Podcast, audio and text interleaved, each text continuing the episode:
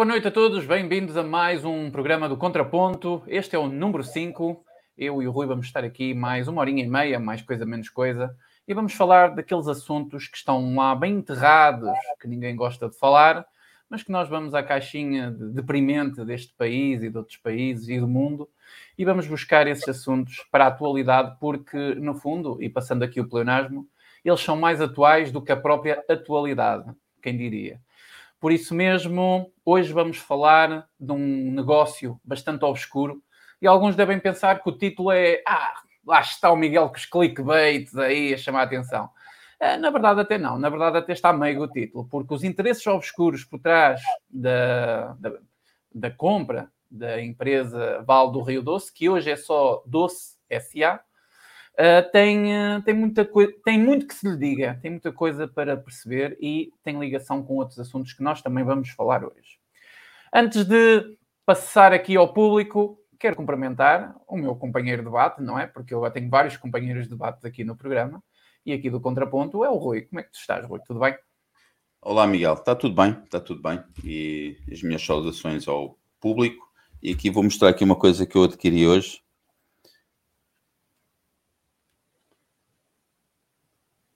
Opa, isso é coisa boa! Isso é, é espumante e tudo, esta. Muito bem, muito bem. Fica à vontade, fica à vontadinha até. Adquiri isto com este dinheiro aqui.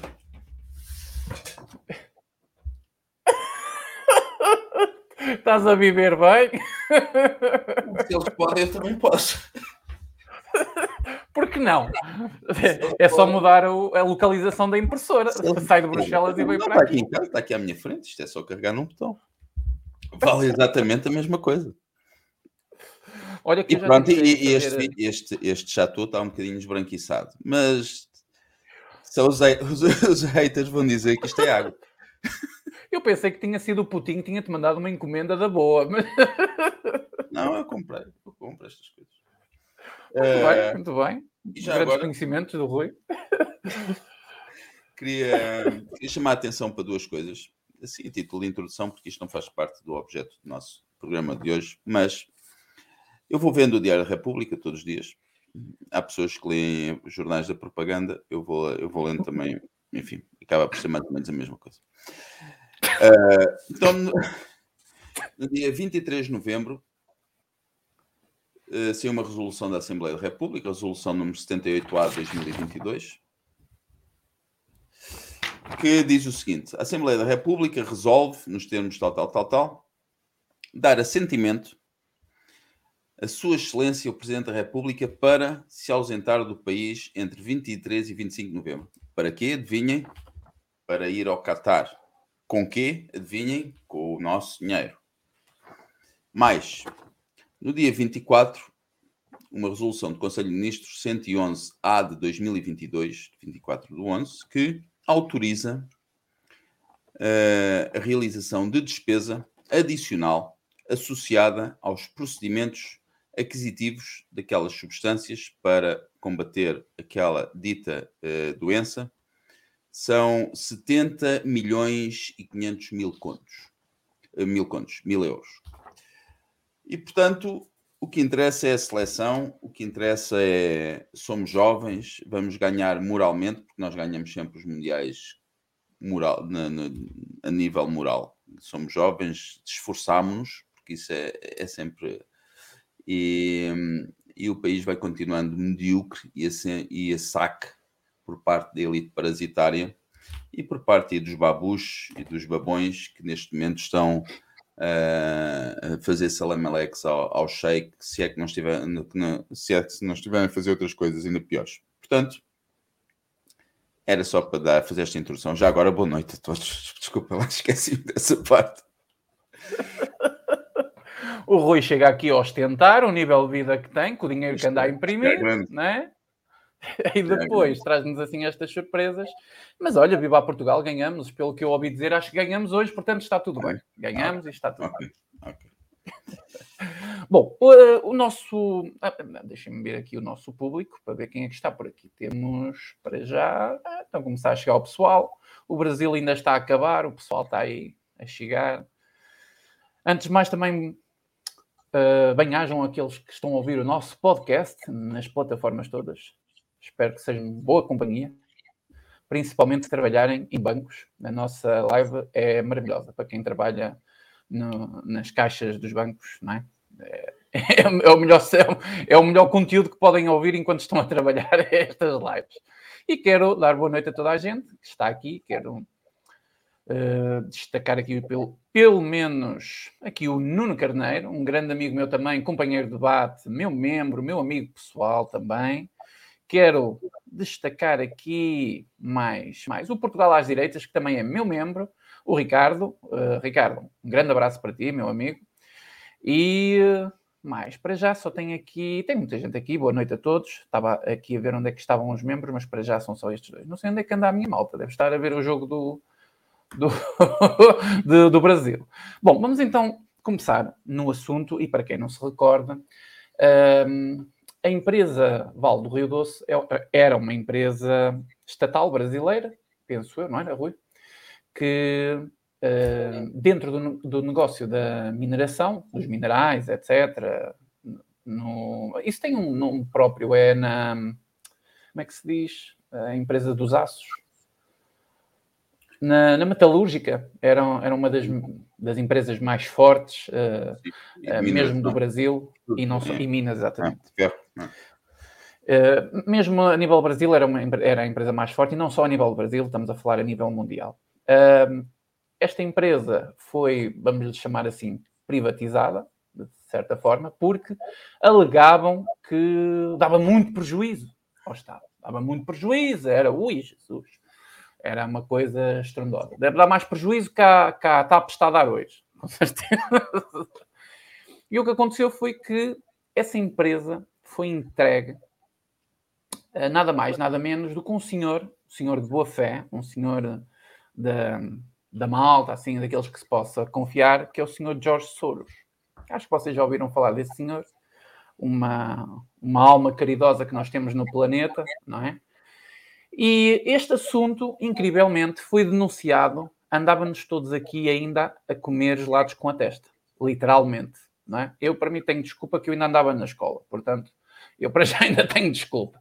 Mas andávamos aqui praticamente todos a comer gelados com a testa e estamos a falar dos anos 90 e mais para ser específico, 1998. E quem fez esta denúncia no Brasil foi o próprio professor Inês Carneiro, que foi o melhor presidente do Brasil que o Brasil não teve. É mais ou menos isto. É? Rui, quando me enviaste aquela entrevista do professor Inês Carneiro, é uma entrevista muito curta que ele deu, olha, a ironia da coisa, um assunto tão sério a ser falado no programa do Ratinho. Ratinho que era um programa de entretenimento, não sei o quê, mas uh, o Ratinho tudo. também. Mas o Ratinho já tinha sido deputado. Ele saiu de lá, mas ele já tinha sido deputado. Uh, e o assunto. Programa... Eh, peço desculpa. O Ratinho tinha um programa muito engraçado que era do teste de paternidade. Sim, também. Mas pronto, não vale a pena falar disso agora. Deves conhecer o programa, não é? Porque habitavas para esses lados, se calhar nessa altura, não sei. Mas pronto. Esse programa também não, continuando. Não era esse programa que nós estamos a falar, era o Ratinho, simplesmente o programa do Ratinho. E um, o professor Inês Carneiro foi convidado e teve ali um momento de 10 minutos, mais ou menos, e denunciou esta situação em 1998. Obviamente que pensaram todos que o homem era louco e que não estava a bater bem é, e que era coisa de alien do que ele estava a dizer. Doutor Inês eh, Carneiro, mais atual do que nós hoje, em pleno século XXI, em 2022. Não é verdade, Rui?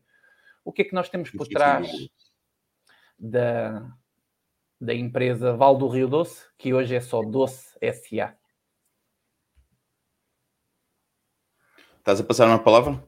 Estou, estou. Okay. Não sei se tive aqui algum corte da net. Não, não, não. não. É. Bom, no fundo, eu perguntei-te o que é que, é. o que, é que existe por trás é. desta privatização o, tão o que, é, o que é que está por trás disto? O que está por trás disto é o mesmo que está por trás, mais recentemente, do land grabbing, land grabbing eh, do, no Brasil, que é feito através, por exemplo, de uma empresa chamada Brasil Agro, que eh, era detida em parte pela vanguarda e que se dedicava a aquisição de grandes porções de terra no Brasil. Terra arável, terra de agricultura, isso também foi feito uh, na Ucrânia, mais recentemente. E hum, o que é que está aqui em causa? Está em causa o, a apropriação dos recursos naturais, dos recursos económicos naturais de um país.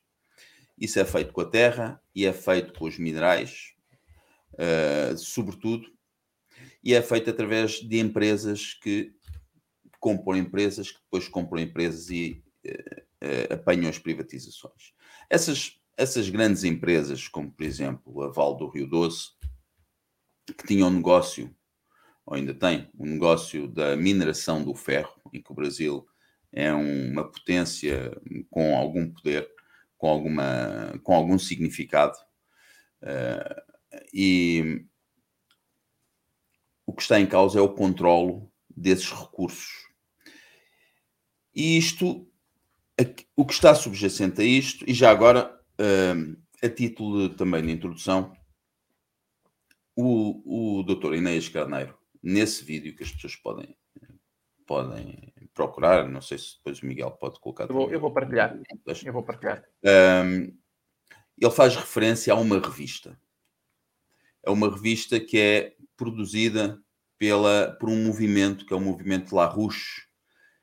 E eu houve um associado da Habeas Corpus, não sei se ele é associado, mas ah, uma pessoa do nosso canal a quem que me às vezes transmite alguma informação, informação muito importante, eh, que, eu, a que eu dedico tempo para ler e para analisar, eh, enviou-me um vídeo, um vídeo de uma apresentação de uma, uma senhora, uma cientista da área da ciência, não sei qual é especificamente a área dela, que se chama Megan Beats, desse movimento de La Rouche, em que explica mais ou menos o movimento La Rouche tem combatido ao movimento. O que é que preconiza o, movimento La Rouche? Preconiza, para já, o combate à falácia neomalthusiana do aquecimento global antropogénico. E depois afirma, este movimento afirma, que o progresso depende do aumento da população mundial, ao contrário do que eh, nos é vendido, naquilo que nos é dito, porque só com o aumento da população é que se consegue eh, também o progresso tecnológico, científico, que permite eh, que o tudo, que o verdadeiro que, que, que o potencial do nosso planeta seja aproveitado.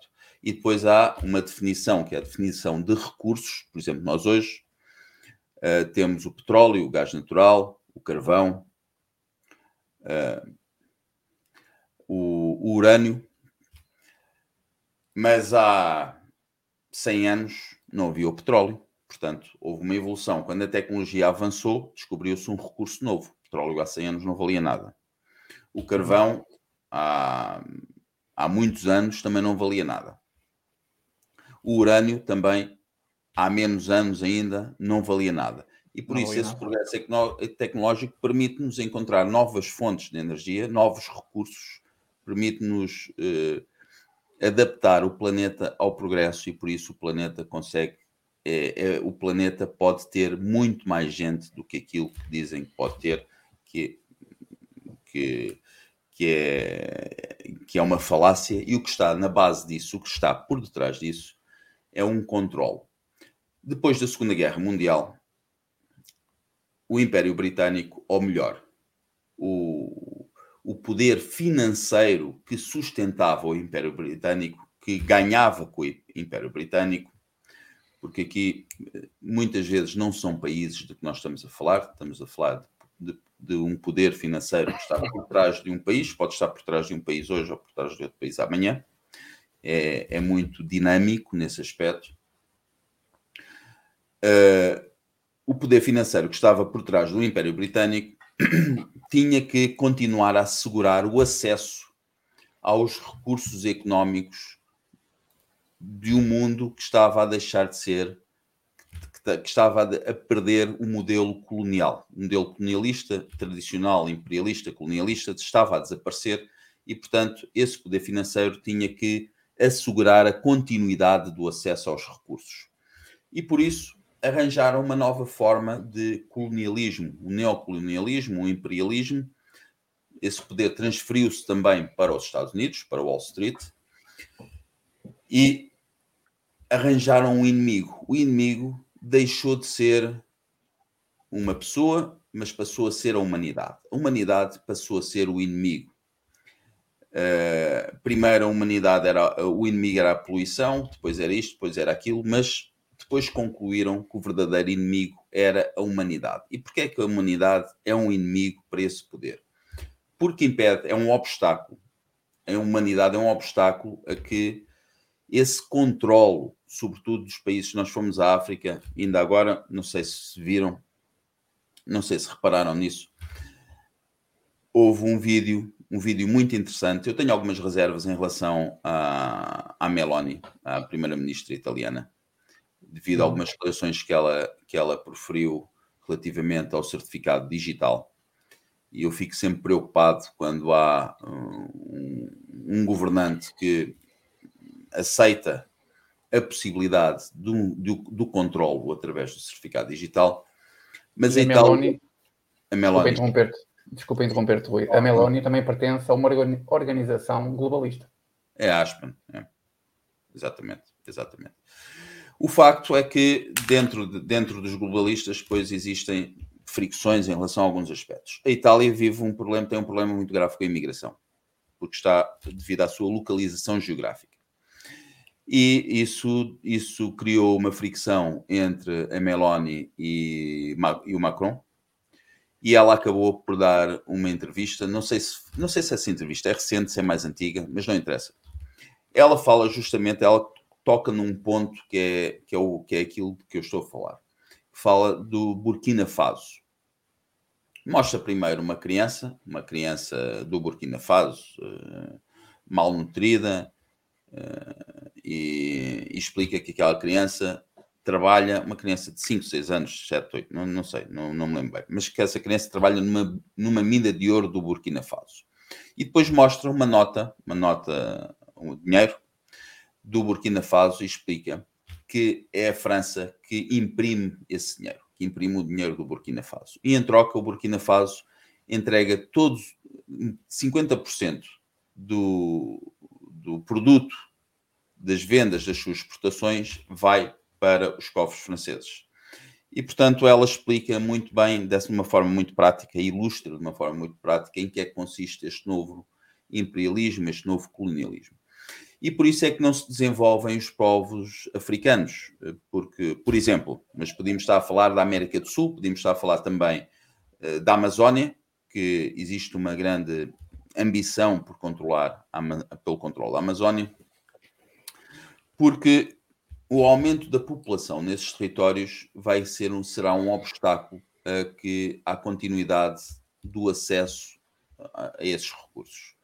E por isso inventou-se o inimigo, que é a humanidade, que está a destruir o planeta e, portanto, há que impedir o aumento, o crescimento populacional, sobretudo nesses países que, nós formos analisar, é doenças, é, é, o, é a SIDA, HIV, é, são as doenças dos mosquitos, são é tudo e mais alguma coisa, e depois são as guerras, é fome, e nunca se permite eh, efetivamente que esses países se desenvolvam. Isso não é permitido. Ajuda-se esses países, dá-se uma esmola a esses países, propaganda, propagandeia-se que se deu uma esmola a esses países, mas nunca se permite que esses países efetivamente se desenvolvam. Bom, isto começou. Uh, há exemplos disto, isto começou, posso dar um exemplo. Começou com, por exemplo, começou antes, começou antes, mas Julian Huxley, que é o irmão do Aldous Huxley, Huxley que é o autor do Admirável Mundo Novo, era um conhecido, era um destacado eugenista britânico e considerava que a eugenia deveria ser posta em prática e acabou por transformar a eugenia no ambientalismo. O ambientalismo é uma espécie de eugenia disfarçada. Por isso é que nós vemos hoje em dia.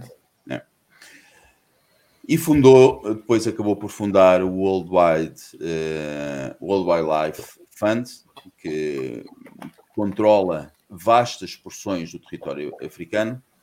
Enfim, depois criou-se, depois foi, foi secretário-geral da, da Unesco, criou-se, enfim, houve a ONU, houve o Clube de Roma também, e nós uhum. depois podemos, podemos ver que o que está em causa é o acesso aos recursos naturais em declarações tais como a do Richard Gardner, que escreveu um livro que se chama Hard Road to World Order, que disse que diferenciou dois tipos de abordagem para uh, alcançar a nova ordem mundial. Dois tipos de abordagem.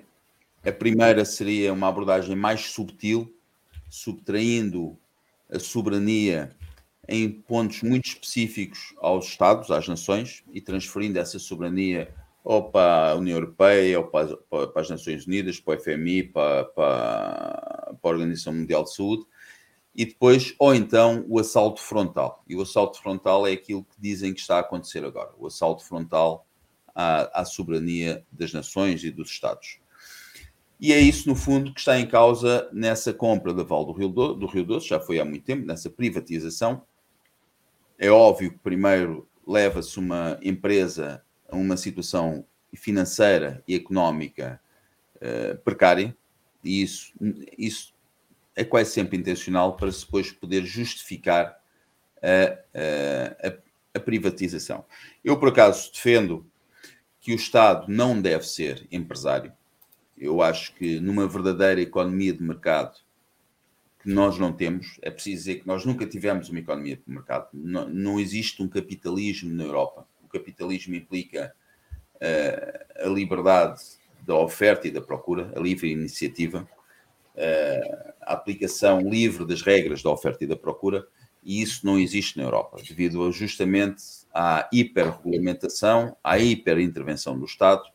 Mas eu, em termos teóricos, sou um defensor de que o Estado não deve ser empresário. Mas também sou um defensor de que os recursos económicos de um país devem estar, devem pertencer ao seu próprio povo. O seu próprio povo tem que usufruir dos recursos económicos de um país. E se há um povo que, como, como, como os árabes, que estão numa terra em que não, nada cresce, mas sem petróleo, sorte deles ou azar, ou seja o que for, nós estamos num país pequeno, mas que tem um, uma, um território, uma área marítima, uma, uma zona económica, uma, uma zona económica marítima enorme. E, portanto, não temos petróleo, mas temos outras coisas. E por isso cada povo tem que ter acesso aos seus, aos seus recursos, ter o direito de os explorar e não empresas que, no fundo, querem transferir esses recursos para um poder financeiro, que por isso mesmo é que quer o globalismo, que está por trás do globalismo, é um poder financeiro mundial que nem se interessa connosco, nem se interessa com os cidadãos dos países onde, onde está instalado. Nós estamos a ver agora, por exemplo, uh, o Reino Unido. O Reino Unido está num, numa queda vertiginosa e, e, no, e acaba por ter, é, um, é, uma da, é, um, é uma sede, a par com Wall Street, é uma das sedes do poder financeiro globalista do mundo. E eles não se interessam por isso. Eles não se interessam que o país esteja a cair eles conseguem ter o controle. E no fundo o que está aqui em causa é isso mesmo.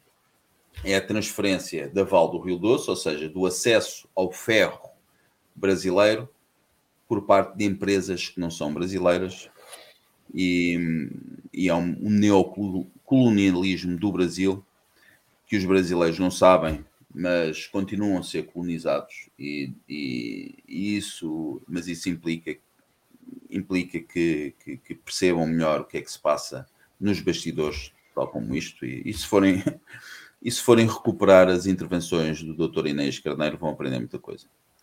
E basicamente é isso. É um neocolonialismo, um neoimperialismo que, que neste momento está um pouco em crise, mas é isso que está em causa uh, no, nessa compra, nessa privatização da Val do Rio Doce.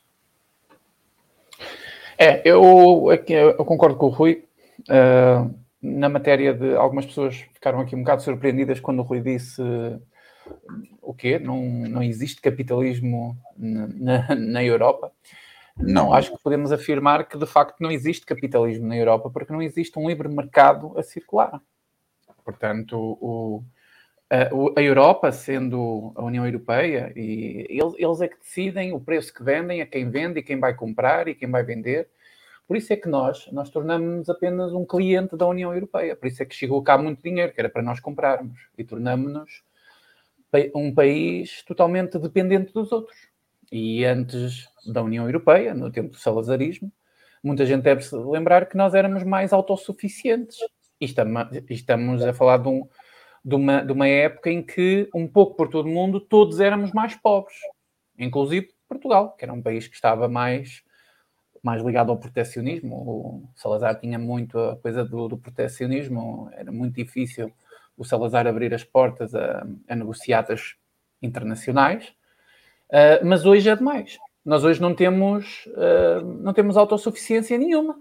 Nós somos um país que tem uma área marítima, como o Rui disse, uma área económica marítima uh, invejável, invejável, por isso é que nós conquistamos grande parte do, do, do planeta há 500 anos atrás, mas se vocês forem a, a, a, a refletir, nós compramos peixe a um preço absurdo.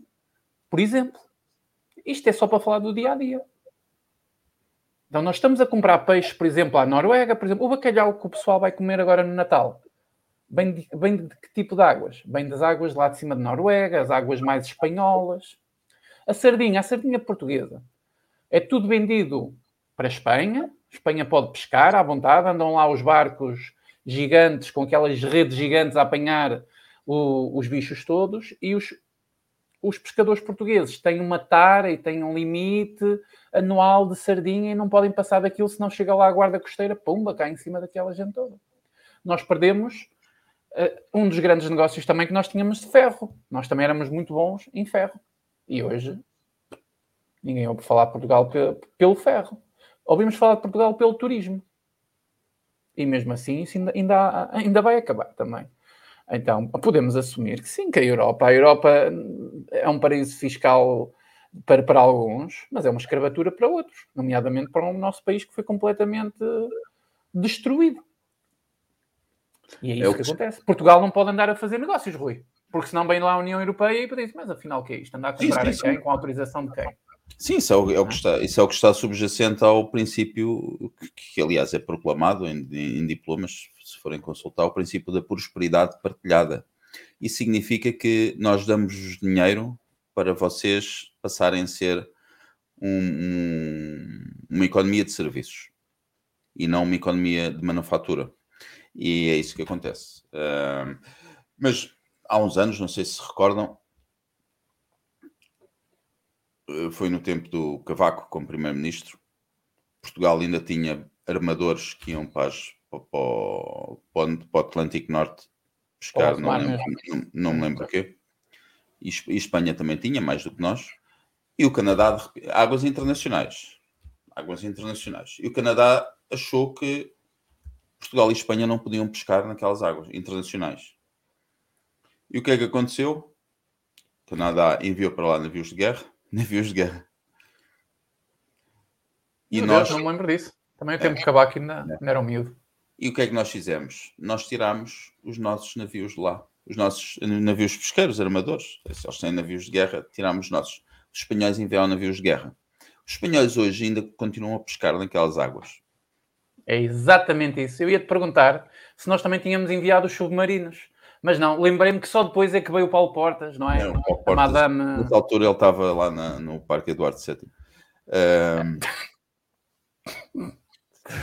é, ainda não, não fomos a tempo com os submarinos dele para dar uma lição lá. Se alguém, se alguém o chamar assim num, num, desses, num desses eventos, se alguém chamar a Catherine de Neville, deve ter a tentação de virar a cara, de saber quem que. Isso, por acaso Ai, era, uma, era, era, um exercício. Era um exercício.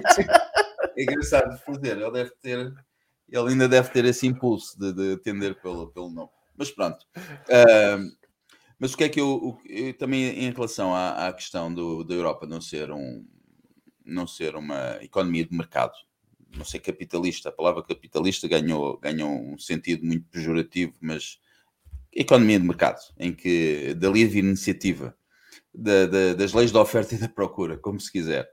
Isso aqui é, é capitalismo, não é o dinheiro. O dinheiro é só a troca, é só o Exatamente. meio de troca. Exatamente.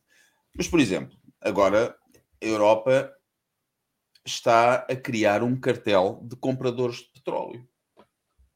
É o price cap. Isso não é economia livre de mercado. É óbvio que uh, vai ser um desastre, mas eles acham que conseguem controlar isso. E outro exemplo é, por exemplo, uh, uh, outro exemplo é, por exemplo, peço desculpa pela pela pela tautologia. O, o que é que eu ia dizer? Ah, se quiserem. Se... Acho que é melhor beber mais um bocadinho dessa pomada é, para relaxar.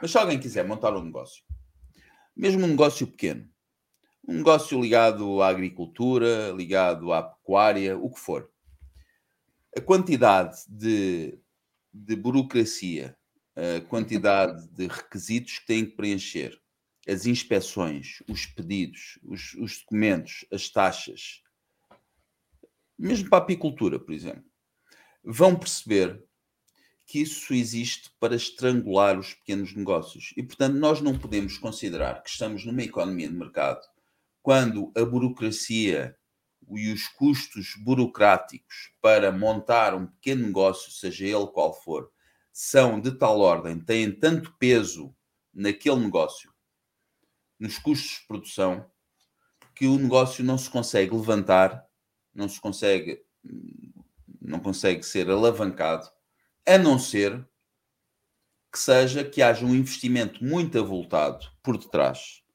E isso, isso deixa de ser um pequeno negócio, passa a ser um grande negócio só há de só de que só tem possibilidade, só tem possibilidade de grandes, grandes investidores. E portanto, quando só grandes investidores têm a possibilidade de montar um negócio que seja viável, nós não estamos numa economia de mercado. E é por isso que eu digo, aparentemente, parece, aparentemente nós estamos numa economia de mercado. Nós vamos à loja, a um supermercado, compramos, e se não, se não gostarmos do preço, vamos ao supermercado do lado e vemos que o preço é igual.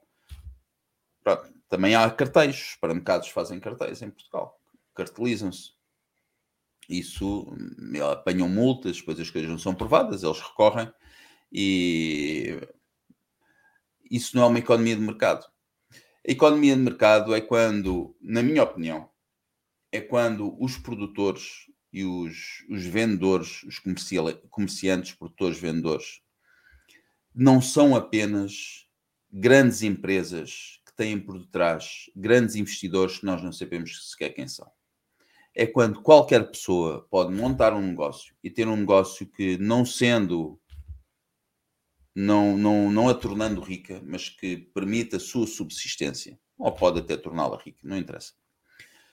Mas que seja possível fazer isso, que, que qualquer pessoa, qualquer grupo de pessoas consigam montar um negócio e torná-lo rentável. E isso em Portugal já não existe. Já não existe devido à hiperregulamentação da União Europeia, devido à carga fiscal que é confiscatória e devido à burocracia que também advém dessa hiperregulamentação. E, portanto, nós não temos uma economia de mercado. Temos um, temos um, um capitalismo de Estado, porque os grandes negócios são detidos, por exemplo, posso dar, posso falar do, do não é algo que, que me interesse, mas é algo que tem sido muito batido, mas o negócio da cannabis, por exemplo, o negócio da cannabis está entregue ao Ângelo Correia, aquele do, do CDS. Ângelo? Não é Ângelo Correia? Do antigo CDS. É, está entregue a uma ah, empresa. É. Ah, ok, ok, ok. Um que deixou cair a dentadura uma vez numa, numa entrevista. Sim, sim, sim. Eu estava. Tens sempre lembranças muito, muito peculiares das pessoas. São aqueles momentos especiais. São aqueles momentos especiais.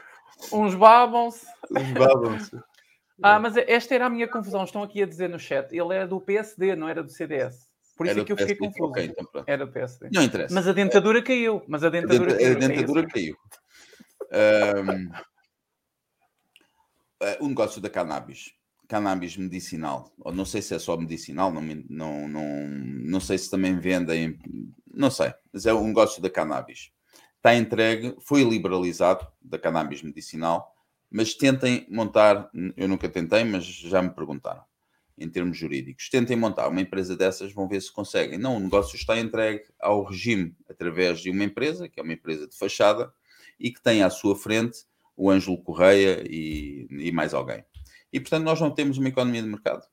A União Europeia não é uma economia de mercado, é uma economia de intervencionista. Eu não diria de, de não diria comunista, mas diria extremamente intervencionista, com, com uma intervenção do Estado muito, muito forte. É, uh, até porque disseste aí uma coisa muito interessante, Rui, e podemos, até posso fazer esse comentário. Uh, sobre a, burocracia. A burocracia ela, ela, é, uma, ela é, um, é uma ferramenta uh, basicamente para a implementação de um Estado, de um Estado comunista. Não, não foi feito para isso, obviamente, mas é uma ferramenta sólida. Porquê? Ela faz exatamente isto que o Rui disse, ela dificulta os pequenos uh, uh, mercadores, de, não é? pessoas que querem, particulares, que querem fazer negócios, e facilita a vida aos grandes. Normalmente esses grandes estão ligados a grandes organizações, normalmente estatais. Então, quando se dificulta a vida aos pequeninos por causa da burocracia, preciso aquilo, aquilo, é mais dinheiro, é mais aquilo, não sei o quê, quando temos um processo burocrático tão, tão, tão grande por causa de um simples negócio, a vida é, fácil de ver que a vida dessa pessoa como empresário não vai ser fácil. Então, e, e, e, se for olhar a história da burocracia, ela foi mais ou menos desenvolvida por um fulano chamado, acho que é Max Weber, ou Weber, ou Weber, assim uma coisa. Um, e, e não, não, sei se foi esse o grande plano dele, mas uma das referências desse, desse ele era jurista, uma das grandes referências filosóficas dele era Karl Marx. Então, consegue-se perceber que a burocracia, ela existe, não é para tornar um processo seguro ou infalível de corrupção. É exatamente o contrário. Hoje a burocracia excessiva é usada para fazer corrupção. Quanto mais burocracia, mais o processo de corrupção é passível de existir. Então, a burocracia está a, a, a ser implementada em Estados como o nosso, em países como o nosso em países que correm mais em uh, economias de mercado quase inexistentes, só de boca. É vou ali ao, ao, à padaria comprar um pão e pronto, posso dizer que vivo num país capitalista. Não. Temos que analisar a coisa de uma maneira mais funda. Sim, sim, sim. Mas, mas esta questão da empresa do, do Val do Rio Doce, estava aqui algumas pessoas há pouco uh, a dizer que agora a empresa é só Val. E eu disse isso. Eu disse, hoje a empresa é só Val SA mas eu fiz referência a Val do Rio Doce, que era para as pessoas localizarem-se, porque na altura que o negócio foi feito e que a polémica veio ao de cima, era Val do Rio Doce. Okay? Hoje a empresa é só Val, eu disse isso, tá? só para deixar que algumas pessoas estavam confusas. O título da live é exatamente nesse sentido de localizarem-se no tempo.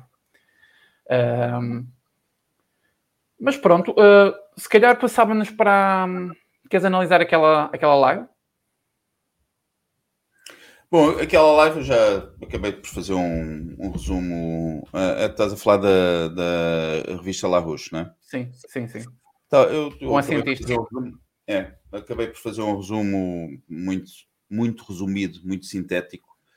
Uh, eu posso, podemos ver um bocadinho, posso fazer uma, mais uma introdução. É, é uma, uma cientista, eh, Megan Bitts, que está a explicar, está a explicar. Uh, está a explicar a razão pela qual o, o aquecimento global e o aumento da população como um mal é uma falácia e, pelo contrário, a razão pela qual nós temos que a população mundial deverá ser maior, porque uh, o movimento La Rouche associa o aumento da população ao progresso ao progresso ao progresso, ao progresso em geral, tecnológico, científico, etc. E, portanto, parece-me, eu parece-me que é, que é interessante, até se, se, se, essa, se, é interessante qualquer pessoa, toda a gente vê esta, esta, esta apresentação porque uh, é muito elucidativa. Existem outras, mas esta é muito interessante. Um, existem algumas citações que são particularmente interessantes, uh, que, que, penso que tens aí algumas preparadas para. Sim, tem. Tenho aqui o, o primeiro momento que, te, que, tu marcaste, aos 8 minutos e 30 segundos, onde falamos da fundação da Unesco, em 1946. É, o Julian Huxley foi o, foi o primeiro secretário-geral, penso eu. Sim, Julian Huxley, sim. É podemos passar aqui um bocadinho dessa parte. Depois, se vocês quiserem, eu deixo aí na descrição. Eh, eu estou a tentar né, esta, este, este vídeo, é um vídeo ainda com. São 40 minutos. É um vídeo interessante de ser assistido, sim. Eh, só que ele tem um problema, pode ser um problema para algumas pessoas, que é, ele está em inglês. Eu estou a tentar uh, arranjar alguém que saiba fazer tradução, não é? Que tenha lá o maneira, softwares, essas coisas para, para traduzir. Uh, se algum de vocês que está aqui a assistir tem a vontade de eh, traduzir e sabe fazer como, como fazer isso, uh, por favor, se quiserem ter algum trabalho, podem fazê-lo e enviarem para mim, que depois eu também envio para o, para o Rui e nós divulgamos porque era muito interessante que as pessoas assistissem uh, a este tipo de conteúdo. E nós vamos colocar aqui só um bocadinho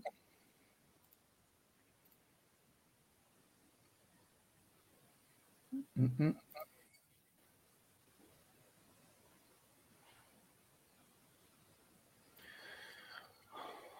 Ah, é verdade, o canal da Habeas Corpus foi removido, foi cancelado.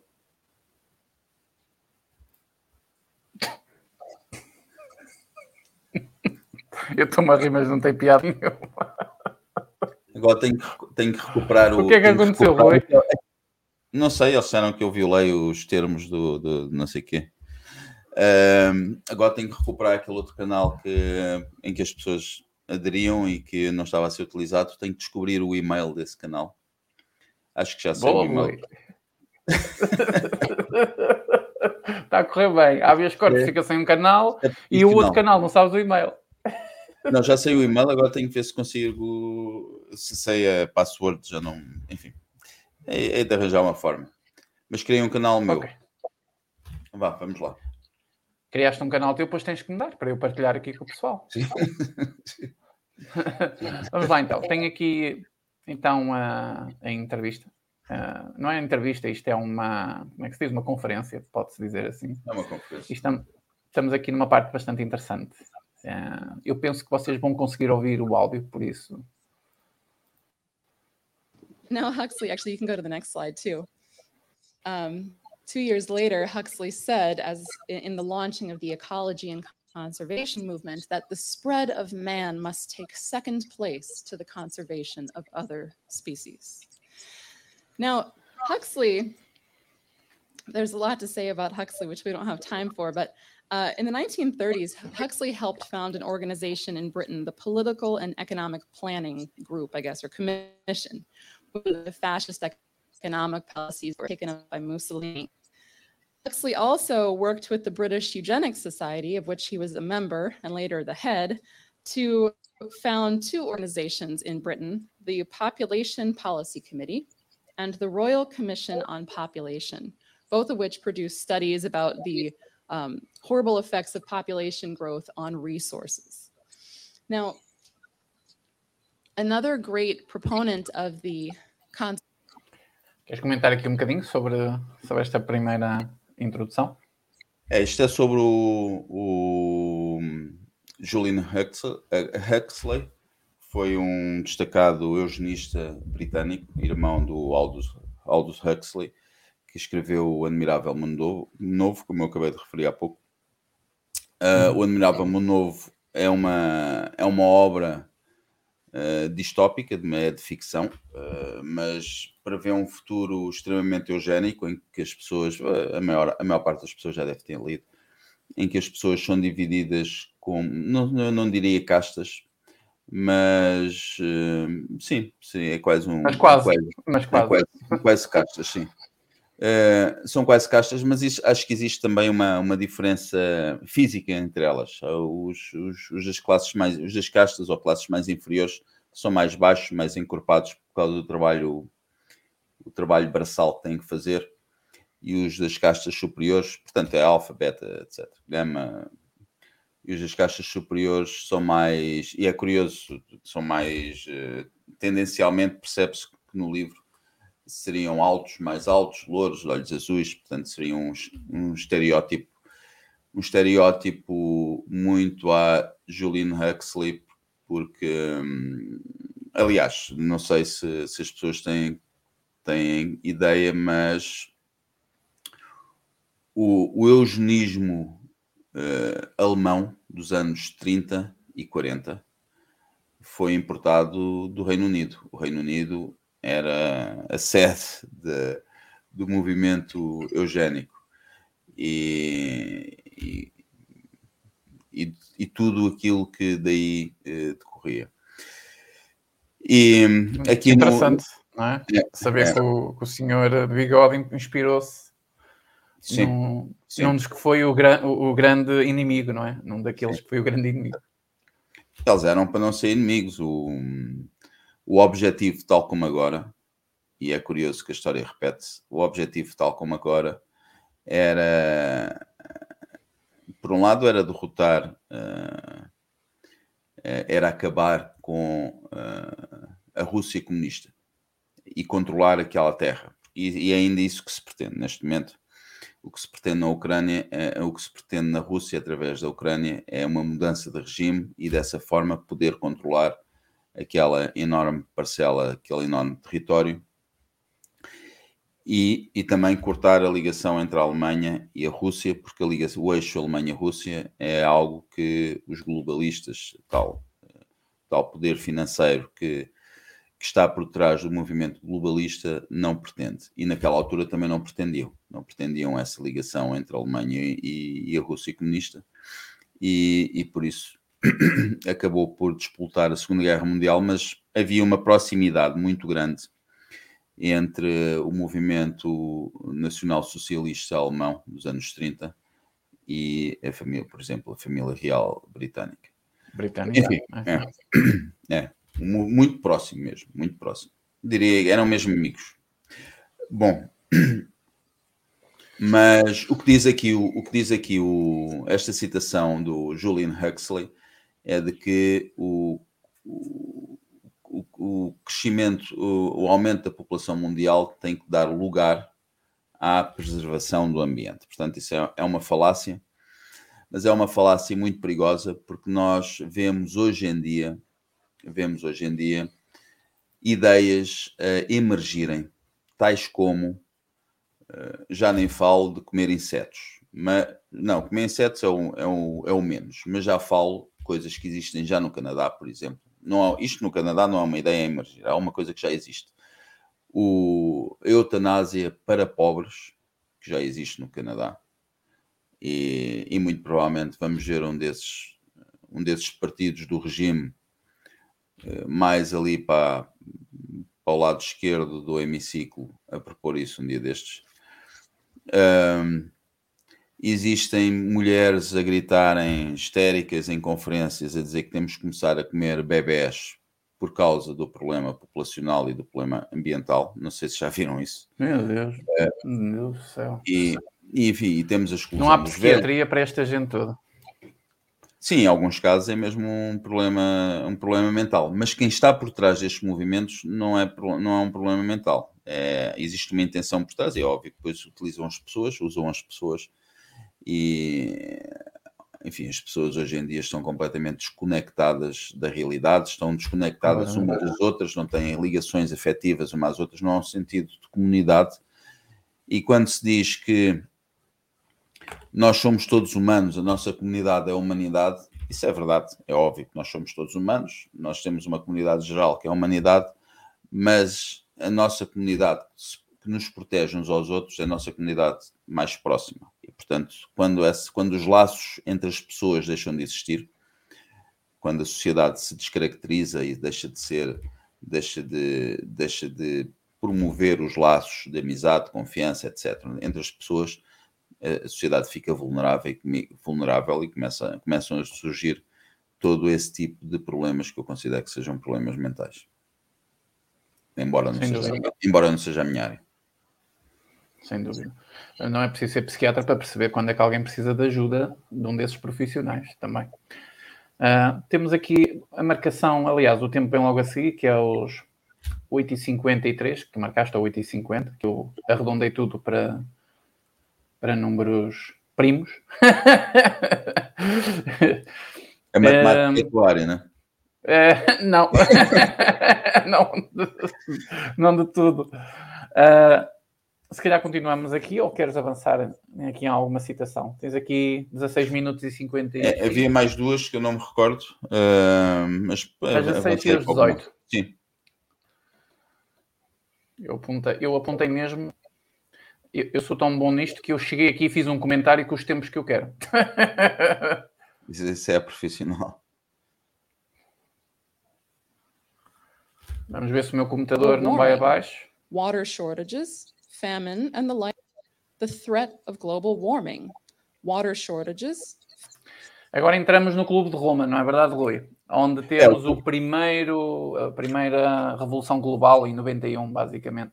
É, exatamente. Uh, antes do, do Clube de Roma já tinha acontecido muita coisa, tinha sido criada a Comissão Trilateral,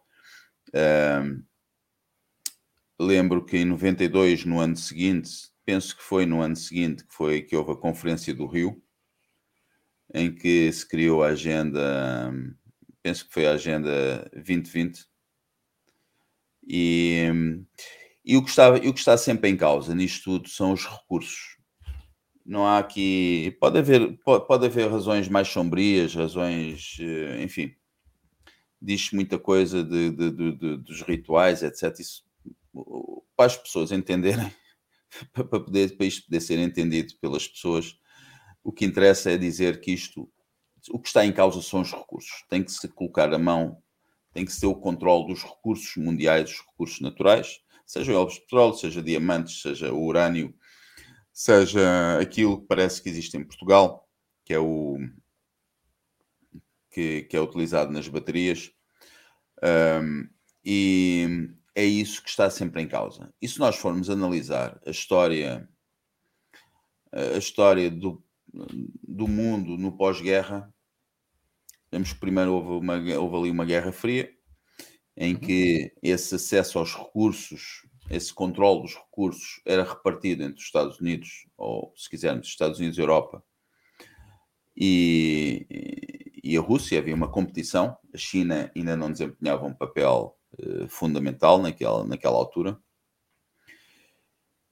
Depois houve a queda do, do muro de Berlim, o, o, colapso da União Soviética e passou a haver uma potência que conseguiu ter uma, uma hegemonia uma hegemonia até, até hoje e agora está em declínio, que é os Estados Unidos. O, a Europa não passa de um não passa de uma colónia dos Estados Unidos. Os Estados Unidos, ou quem está por trás, o poder financeiro que está por trás dos Estados Unidos, pretende uma, uma Europa fraca, fraca e dependente, e daí que tenha, tenham sido destruídos os gasodutos com a, com, a, com a, Rússia. Aliás, o Biden, não sei se, não sei se viram uma, uma, uma declaração do Biden eh, de alguns meses, que lhe perguntaram se que, como é que ia impedir que a Rússia continuasse a fornecer petro, uh, gás natural à Alemanha. E ele disse: ah, Nós temos os nossos meios. Pronto, e realmente utilizaram os meios deles e, e destruíram aquilo. uh, ele, aquilo. Pronto. Quem está, quem, está, quem está no comando dos Estados Unidos não é o Biden, e portanto ele tem, eu penso, eu penso que ele está com algum problema de, de demência ou de senilidade. E, e, e, às vezes diz coisas que não, que não estão no guião. E calha mal. E aperta a mão a pessoas que não estão no. Se calhar ele está a vê-las, não é? Ele é daquele que está a vê-las. Mas, mas é tudo, o que está em causa são, é o acesso aos recursos económicos. E o acesso aos recursos económicos, que na Europa não tem, os Estados Unidos têm, a Europa tem que ser, uh, tem que continuar a ser, uh, a ser fraca, porque isso, isso é, é, é, fundamental para esses poderes, porque uma, Euro, uma Europa de nações, uma Europa de nações, ah, isso, isso também é referido aqui no, nesta na conferência. Nesta conferência. Um mundo de nações em que os, os, os povos consigam desenvolver-se, consigam trabalhar para o seu progresso, uh, para o seu nível de vida, uh, pelas suas famílias, que isso é algo que não é querido por quem, uh, pelo grande. E quando eu digo grande poder financeiro, não, não, não é no mesmo sentido que o, que o Partido Comunista fala do grande capital. não, não, é isso. O Partido, o Partido Comunista, por acaso, é financiado pelo grande capital. E por isso não é, não é isso que eu quero dizer. O que eu quero dizer é que, efetivamente, existem, existem grandes empresas que e, e, empresas e famílias que, que, estão, que têm o que têm nas mãos o dinheiro do mundo, o dinheiro que é emprestado aos, aos bancos centrais, que depois é emprestado aos outros bancos, que são donas de quase todas as empresas que existem no mundo. É isso que eu quero dizer. E, portanto, uh, é óbvio que não querem Estados-nações fortes em que os, as populações sejam felizes e consigam trabalhar para o seu próprio claro. progresso, etc. Uh, eh, Irmestina Fernandes, é, acho que é assim, Ir, Irnestina, desculpa, desculpa, desculpa, Irnestina, por me enganar. A Ernestina disse assim: Miguel, vou ver se traduzo durante o fim de semana. Depois digo. Uh, Ernestina, muito obrigado. Se conseguir, de facto, eu sei que é preciso uns programas para, para fazer isso, não é? As pessoas têm que saber fazê-lo.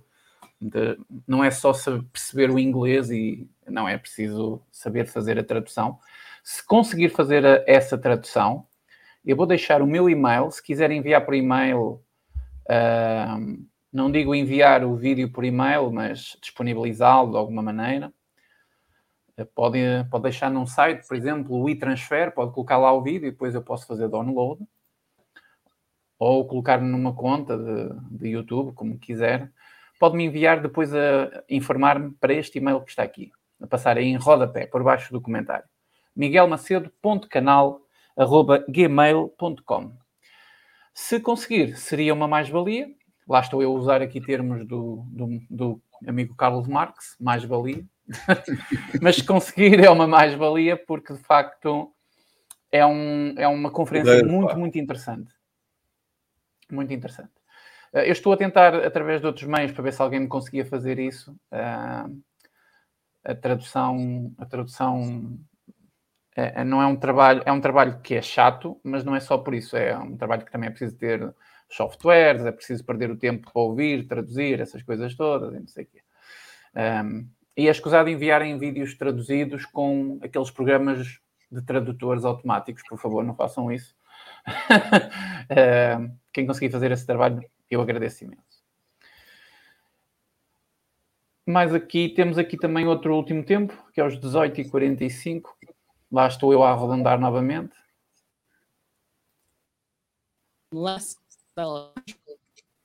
É um momento também bastante interessante deste documentário. National, ah, isto é, National isto, Security isto é, isto é quase uma confissão. Isto é quase uma confissão. Isto foi em 1974. Basicamente. Basicamente. Os Estados Unidos vão precisar de um. 74, de bem, não era nascido, não era comigo. Hum? O quê? Desculpa? Estou a dizer que eu não era nascido, portanto ah, não é sim. comigo. 74 é, a culpa não é minha. Eu nasci, eu nasci nesse ano. Um, os Estados Unidos vão precisar de uma grande quantidade de minerais de, de, de, fora, especialmente dos países menos desenvolvidos. E esse facto dá aos Estados Unidos um interesse adicional uh, na política económica uh, e, na, e na estabilidade social desses países fornecedores. e depois, enfim, fala de que é necessário reduzir uh, os, as, uh, as taxas de natalidade e para, para aumentar os expectativas da estabilidade do fornecimento desse, desse, desses materiais. E basicamente é aquilo que nós estávamos a falar. Muito bem. Uh, já deixei o link, eu vou deixar novamente aí neste momento no chat da conferência para vocês poderem assistir. Quem entender, uh, assista. Okay? Tirem 40 minutos do vosso tempo e assista. O Rui mandou-me isto quase às 7 da manhã, não é? Portanto, eu tive logo assim uma manhã muito entretido. Um, e logo de seguida foi tudo ao mesmo tempo. Eu vi a reportagem do professor Inês Carneiro no programa do Ratinho, e só para fazer uma correção, não foram só 10 minutos, o programa teve 20 minutos com o professor Inês Carneiro, e depois o Rui enviou-me esta conferência que foi muito, muito interessante.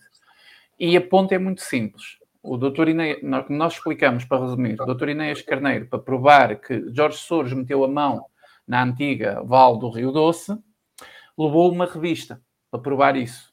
Essa revista está ligada ao movimento La Rouche, não é?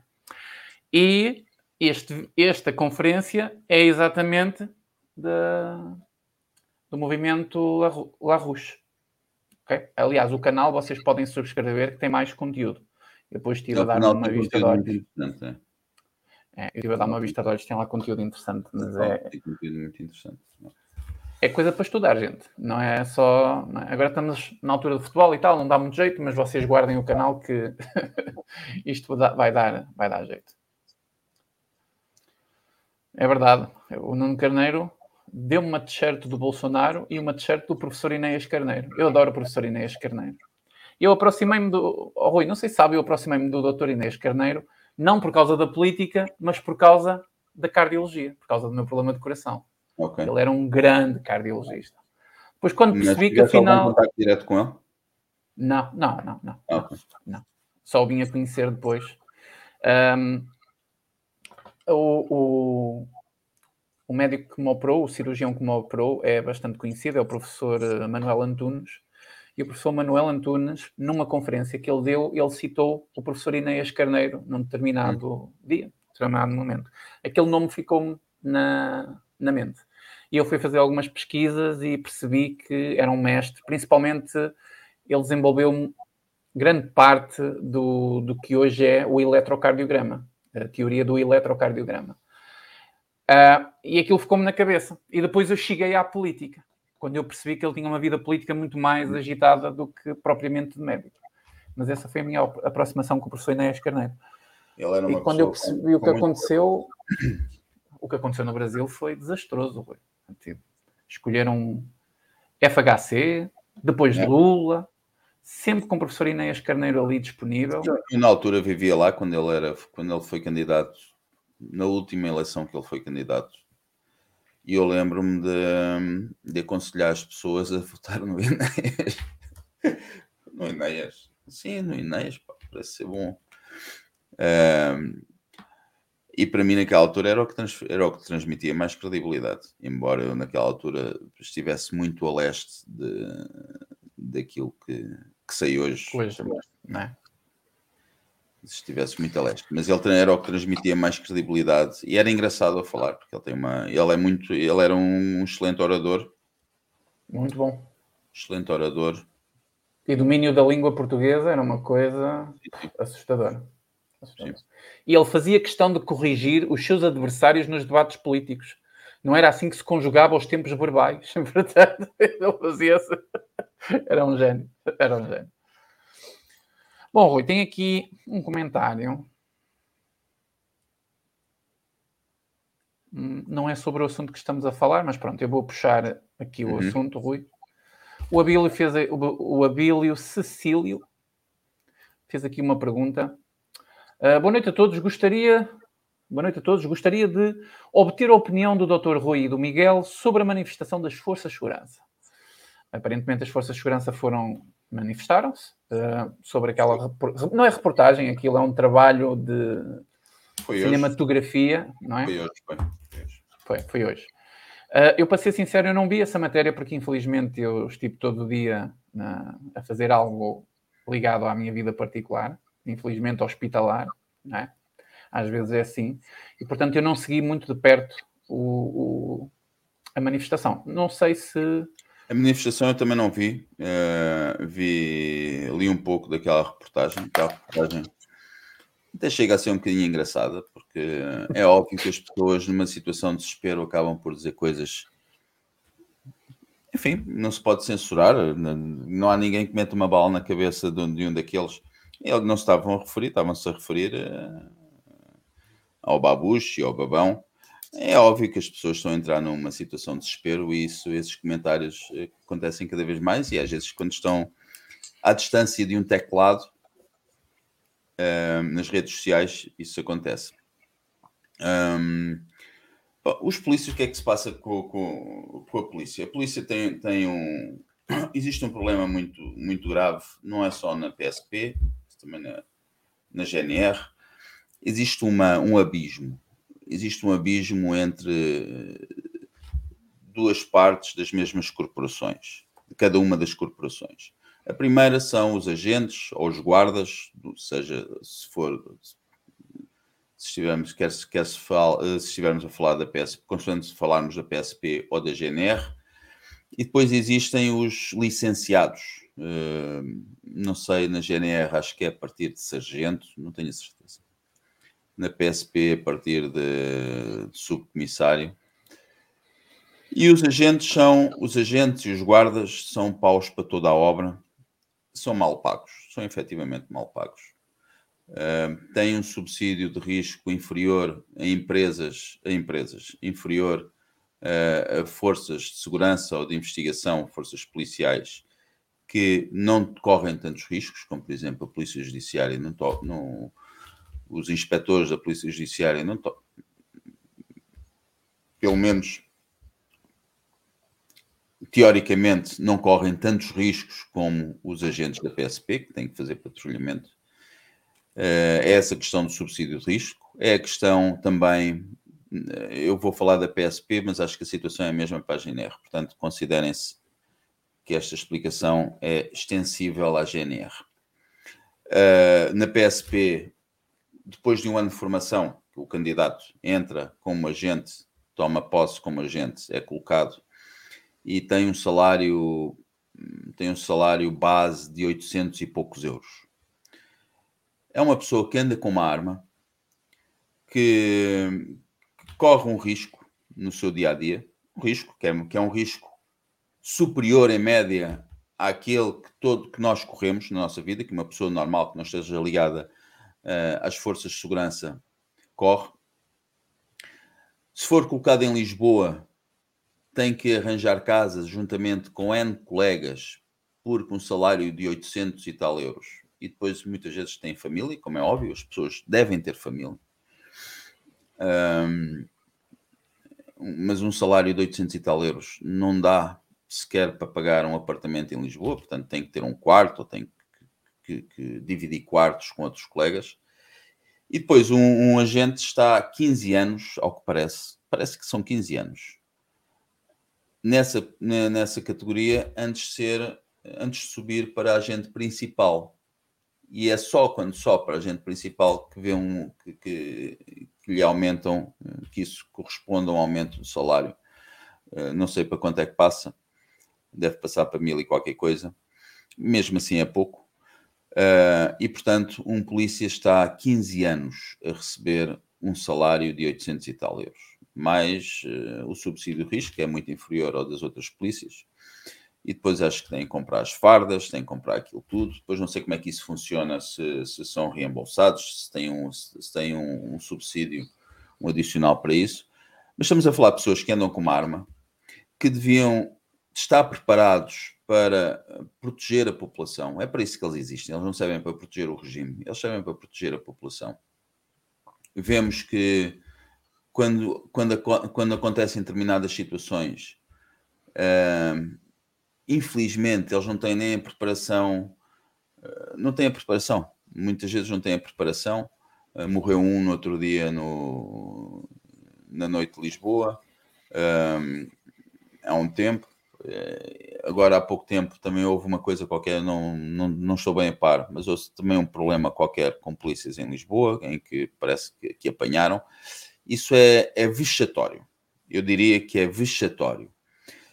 Mas é vexatório, é vexatório para aqueles agentes? Não, não é vexatório para aqueles agentes. É vexatório em termos de, de, de classe, porque eh, é uma humilhação. É uma humilhação e depois não tem a proteção, não tem a proteção dos seus superiores, e era aí que eu queria chegar.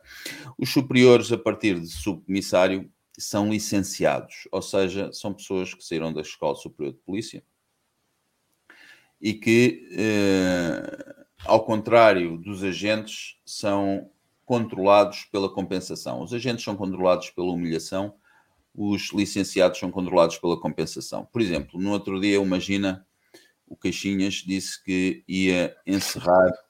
Caixinhas. O Caixinhas. Ele, ele foi mesmo Caixinhas.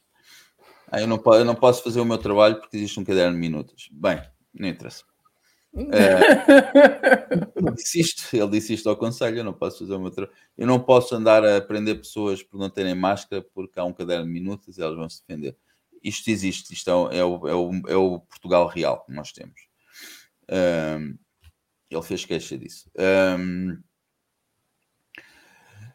o, ele deu uma entrevista há poucos dias em que dizia que ia encerrar que ia encerrar não sei quantas quadras no Porto encerrar não sei quantas quadras no Porto, ia colocar os polícias nas juntas de freguesia. Portanto, os polícias vão deixar de ser polícias, vão, deixar de, vão passar a ser funcionários da junta de freguesia. E, e, que, e queria criar mais divisões ou uma coisa assim, uma coisa do género. Ou seja, os lugares para quem sai da Escola Superior de Polícia estão sempre assegurados, porque eles têm que ter um, um lugar de chefia. Portanto, eles criam divisões para, para esse efeito mas depois fecham as esquadras. Fecham as esquadras, depois colocam os polícias aqui, polícias ali. E o que é que se pretende também em Portugal? Pretende-se, e ele é um defensor disso, e é preciso que as pessoas percebam, isto é, isto é, um, isto é um assunto muito importante. Pretende desenvolver e pretende espalhar, pretende uh, instalar, instalar de uma forma uh, bastante abrangente aquilo que se chama de vigilância em tempo real. Vigilância uhum. por vídeo, como é óbvio. Um, com recurso aos dados biométricos. Nós, o que as pessoas têm que saber também é que quando vão meter um bilhete de identidade estão a dar os dados biométricos ao Estado, ao regime. Só falta dar sangue. Aquilo não é uma fotografia normal aquilo não é uma fotografia normal. Antigamente tirava-se uma fotografia normal para o, para, o, para o, cartão de para o documento de identificação que nós tínhamos antigamente. Mas o que está no nosso cartão de cidadão não é uma fotografia normal. É uma, é, quando eles nos tiram aquela fotografia, eles gravam os nossos dados biométricos. Eles não estão, não estão apenas a recolher o nosso nome, a altura e, e, e, e a impressão digital eles estão a recolher o nosso nome, altura, impressão digital e os dados biométricos, ou seja, os dados da nossa, uh, os dados físicos da nossa cara, do nosso rosto. E esses dados podem ser utilizados para a nossa identificação na rua, em que nós temos direito a, estar anónimos na rua, mas esses dados são, são, podem ser utilizados para identificação por vídeo. E é isso que o Magina quer implementar quer em Lisboa, quer no Porto. E por isso entende-se que os polícias que se foram que foram eh, despromovidos para fiscais da ordem pública, da moral e dos bons costumes uh, sanitários, eugénico-sanitários, um, deixaram, por um lado, ter a vocação para defender, para a sua missão. Eles têm uma missão, deixaram de ter vocação para isso durante dois anos. Não, não quer dizer que deixaram, mas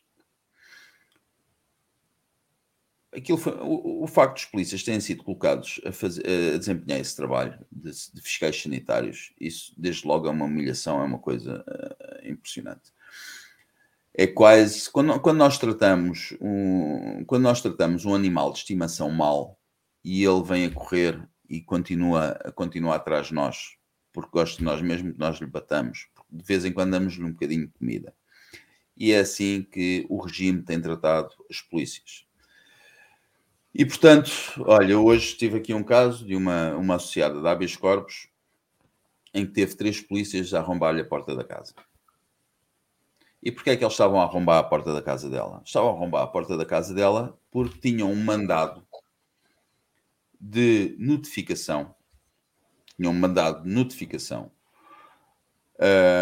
que dizia também mandado de notificação e busca domiciliária.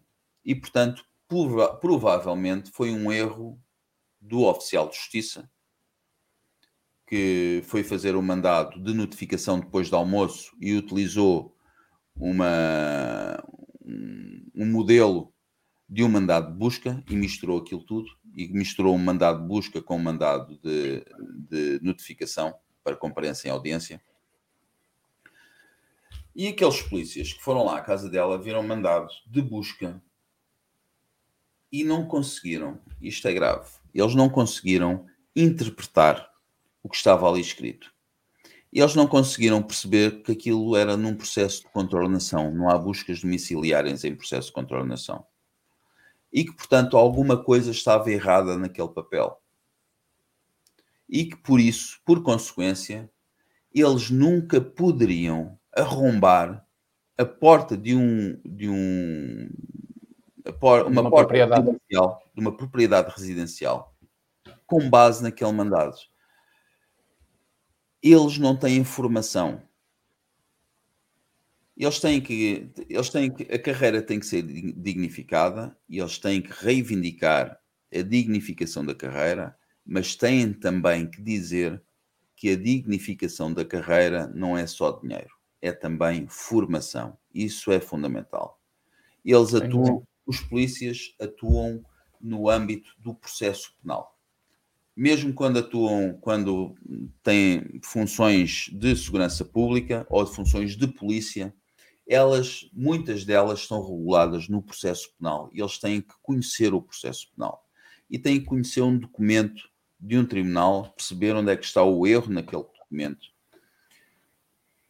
E, portanto, eles têm que. A dignificação da carreira passa por um aumento substancial de salários, porque eu acho que um, isto não é só em relação às polícias. Eu acho que qualquer família Uh, só se os dois se os dois se os dois trabalharem a mulher e o homem se trabalharem o marido e a mulher se trabalharem é por opção do outro querer trabalhar porque basta, deveria bastar apenas o salário de um para para satisfazer as necessidades Sim. familiares deveria bastar e depois seria uma opção há pessoas que nos trabalhariam outros não e isso também em relação à polícia. Eles deveriam ter um salário que cobrisse as despesas familiares, que desse um conforto, um nível de vida confortável, não apenas para um filho, mas para dois ou mais filhos.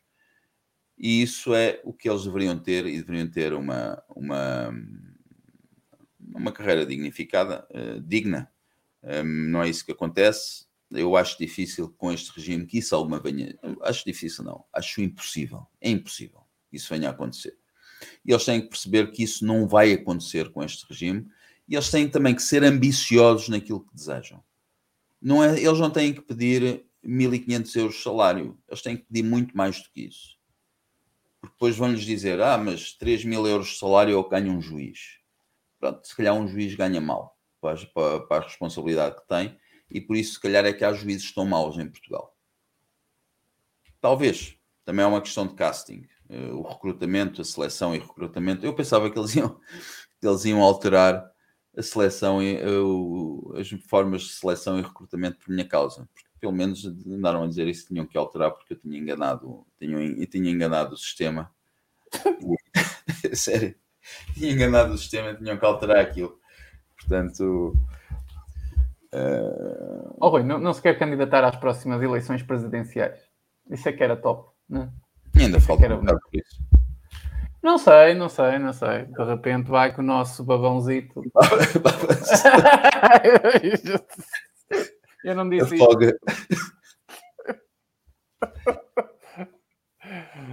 ai, ai. Um, bom, em relação a esta manifestação, ainda bem que ela aconteceu, mas eu concordo com aquilo que disse o Rui. A, a polícia tem que ser ambiciosa e, está na altura de se calhar dar um basta nisto.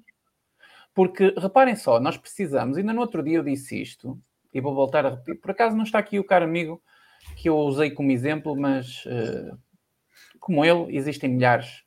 Aí, ó, pomada da boa. Ah, pois. ah, com dinheiro monopólio, pensam que é as mesmas impressoras que estão em Bruxelas. O Rui não sei como é que teve acesso. É a mesma impressora. Um amigo de um amigo. Uh, um amigo um amigo que conhecia outro amigo. Arranjou aí um, umas tintas. Uh, eu, eu, eu, disse no outro dia uma coisa que resume isso. Uh, se nós pararmos os camionistas, não é? Os motoristas de pesados, principalmente, uh, mas pararmos os, os motoristas da TIR, os internacionais, e mesmo os nacionais, e a PSP também parar ao mesmo tempo, e juntássemos estas pessoas todas, estas duas categorias, a manifestarem-se em frente à Assembleia da República, aquela gente lá dentro mijava-se toda. Ah, sim, mijava-se toda. O primeiro era, era o senhor Babão, que não sabia como segurar aquilo que sai da boca. Ah, sim, sim. O primeiro sim, era esse, a fugir. Então, acho que as, polícia, as nossas polícias, as nossas forças de segurança têm que ser realmente ambiciosas uh, a pedir, a pedir, a pedir não, desculpem-me, deixem-me corrigir, a exigir. Eles não têm que pedir nada, eles têm que exigir. Uh, porque nós temos. Oh, estão a ver esta notícia que está aqui colada atrás. Eu sei que não dá para ver muito bem que isto saiu pequeno. A minha impressora não é igual à do Rui. Por isso é que saiu pequeno. Mas aqui diz assim: pensão vitalícia duplica aos 60 anos. Nós temos essa carneirada de bandidagem toda, esses chulos, a, a duplicar pensões vitalícias de 2 e 3 mil euros. Porque fizeram 60 anos. E temos um polícia a ganhar 800 paus, que corre risco de vida, ponto final. Quem achar que não é simples. É só candidatar-se porque, pelo que eu ouvi dizer, as vagas estão a sobrar. Ninguém quer ser polícia em Portugal. Porque será? Porque e será? a taxa de suicídios é enorme. É, é enorme. Esse é outro assunto tabu que ninguém gosta de falar faz lembrar mesmo a, mesma taxa de suicídios do lado do pessoal que, que nasce Oliveira da Serra e quer mudar para Galo, sabem? O azeite, pronto. Que é não está aqui a dizer. Também tem uma taxa de suicídio ó, estranguladora sim, sim, sim. e ninguém fala disso. O que interessa é sermos todos iguais e não sei o quê. Então, o primeiro passo tem que ser das próprias polícias. Eu lembro-me aqui há uns tempos, Rui, não sei quanto tempo isso terá, mas já terá uns anos, uma manifestação das polícias e foi a coisa mais triste de se ver. Foi é que nós tínhamos polícias contra polícias. Foram checos e milhares. Isso foi em 80 e tal, ou 90. Isso não... foi por aí. Não, não foi, não, não foi, foi, foi mais recente. Houve uma manifestação mais recente que, que a polícia saiu à rua em frente à Assembleia da República e foi impedida de avançar mais, de subir as escadas ah, okay. daquela porra. okay. tá. por, uh, pelos próprios colegas, não é? Porquê é que os colegas, os colegas não pousaram uh, uh, o distintivozinho e tiraram o chapéuzinho e, e juntaram-se a eles? Uh, aqueles, aqueles está muito bem controlado pelo regime. Eles têm ali, têm ali um sistema de de compensação. Eles têm muitos, têm muitos comissários políticos, polícia, as polícias estão cheias de comissários políticos, uh, que não são polícias, na verdade, são comissários políticos do regime e que um, dividem muito dividem muito uh, as corporações e, e, e, depois isso, isso, isso é um obstáculo à, à reivindicação, à luta. Mas eu parece-me que eles são, são, são em número suficiente para, para se quisessem uh, conseguir, conseguir alguma coisa. E, e, podem conseguir muito. Têm é que saber pedir. Não é pedir, é exigir. Quando, quando uma pessoa está numa profissão dessas, tem que pensar: o, o que é que eu mereço? O que é que eu gostava de fazer? Porquê é que eu vim para aqui? Qual é a minha. Eu, eu estou aqui por vocação ou porque calhou. Se, se eu estou uhum. aqui em provocação, eu gosto disto. O que é que eu devia ganhar? Qual, quais são os riscos que eu corro? Eu não devia ter formação, eu não devia fazer mais carreira de tiro, eu não devia ter mais formação em, em, em, em luta corpo a corpo de imobilização. Eu não devia ter mais, eu não devia ter ter mais proteção financeira, económica, no que diz respeito, por exemplo, a, aos danos causados no equipamento, no fardamento, etc. E proteção legal, quando tem que agir na sociedade, é coisa. Proteção legal. Eu não deveria ter mais formação jurídica, se calhar devia. Um, mas para isso eu também devia receber mais. E recebia, devia receber mais, não devia, não é receber mil. Um polícia ganhar mil euros, é, é mesmo que seja mil e quinhentos. Uma pessoa que anda com uma arma na rua ganhar mil e quinhentos euros é ridículo. É, é absolutamente ridículo. Um, e há que exigir, há que exigir, mas tem que ter consciência de, que deste, na minha opinião, na minha opinião, deste regime não vão conseguir nada. E portanto, o primeiro passo é perceber que o inimigo é o regime uh, e que não conseguem nada a falar com o inimigo, conseguem alguma coisa a derrotar o inimigo. Ok. Tem aqui um comentário interessante do Portugal às direitas, dentro deste assunto, Rui. Se calhar é importante citar. Uh, o, Ricardo diz assim: já agora visitem Portugal às direitas, canal muito, muito bom. Uh, é o amigo Ricardo, acho que vocês, alguns daqui já devem conhecer. Se não conhecerem, visitem, porque é um canal bom. Também é cada malta, como se costuma dizer. Eu não gosto de dizer camarada, porque isso é coisa de comunista. Bom, uh, ele diz assim: em vez de, de em vez da formação, são obrigados a fazer grafi, uh, gratificados, é, é, gratificados para uh, poder ganhar um pouco mais. Gratificados é nas folgas e fora do horário normal. Ou seja, é isto que acontece. É quando, é, estão, é, quando estão nos supermercados e em alguns é locais, os, os gratificados. É. Muita gente não era, vê, não, é, não era suposto uma pessoa que está no, numa profissão de segurança pública, em vez de estar a descansar em casa e estar com a família, ter que fazer trabalho adicional, gratificado. Não é pago pelo Estado, é pago por. Eh, pela empresa por, que é, por empresa. o serviço. Não sei bem como é que isso funciona, mas acho que é assim. Deve haver uma tabela, não sei. Eu tenho aqui algum, alguns polícias que conheço aqui na minha zona, não interessa aonde, mas tem um pingo doce e quando chega àquela altura que, desculpem lá, o pessoal das etnias, das etnias portuguesas, sabem? Aquelas etnias.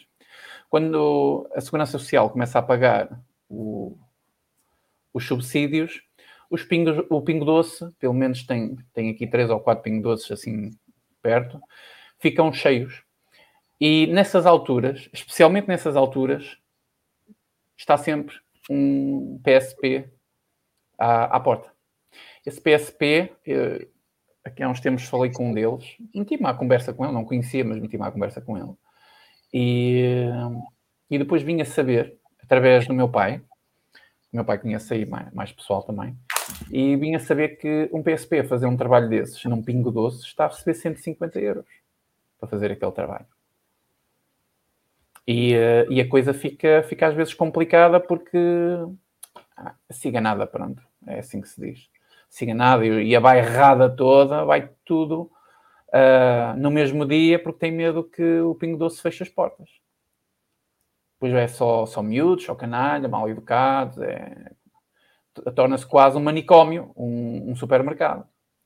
Então é, é, complicado. Imagina uma situação de, de, aperto, um polícia que está ali a fazer um, um extra, não é? Com a família em casa, devia estar a descansar, está ali a, né?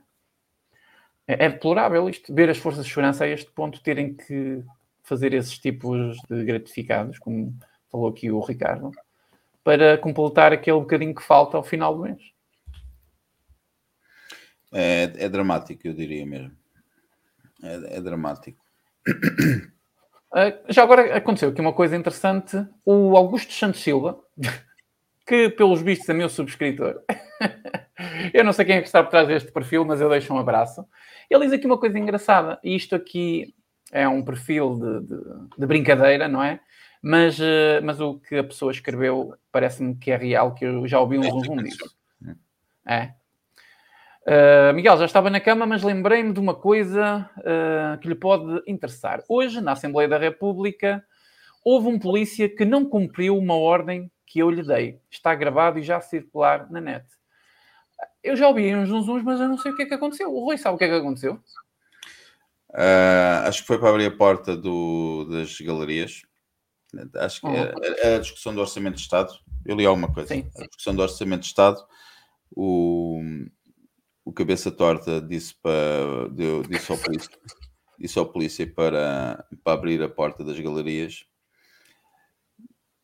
E o que me parece é que o polícia, o agente, não ouviu ou não percebeu, ou ele disse: tem que abrir imediatamente. Nem a mulher dele deve. deve... Nem a mulher dele deve abrir imediatamente.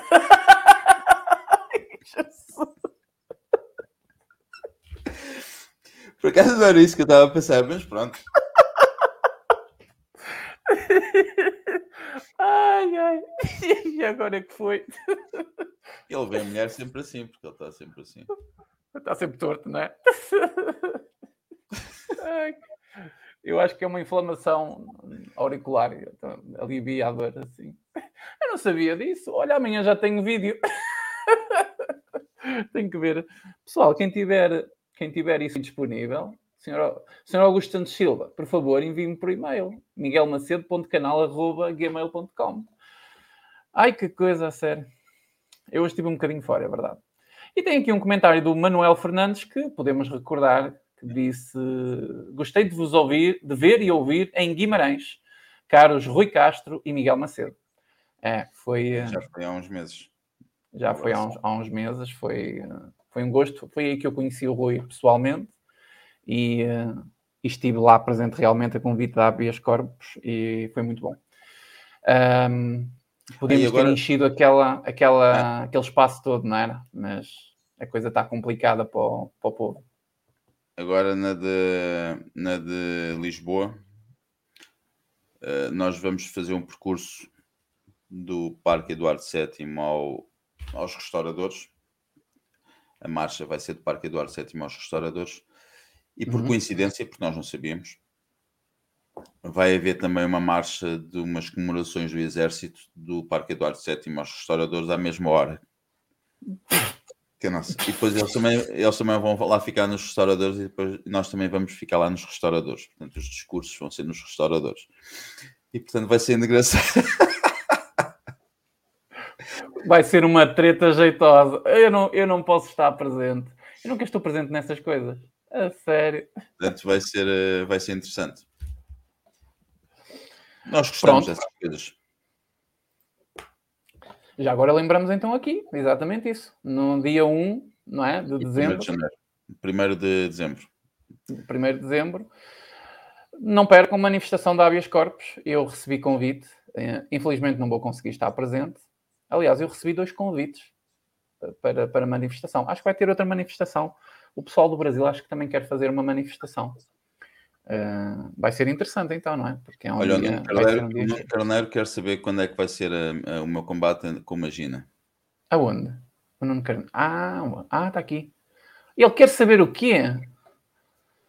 Miguel, quero saber quando é que é o combate entre o Rui e o Magina. E já agora, para quando outra manif no Norte, com vocês os dois. É que eu estive doente a última, a, a última vez. É, o, o, o Nuno foi ter connosco a Guimarães, é. uh, Rui. Só que ele pronto, tem um problema de saúde e não estava muito bem nesse dia. É. E como estava muito calor nesse dia, ele não conseguiu ficar.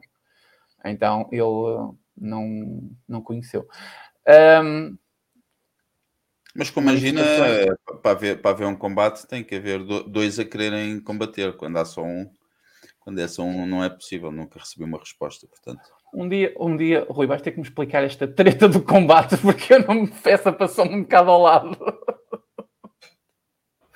Sei que muita gente já me perguntou, então Miguel, quando é que o Rui vai andar aí ao soco com Imagina? Eu, eu acho que vocês estão a imaginar coisas, mas pronto.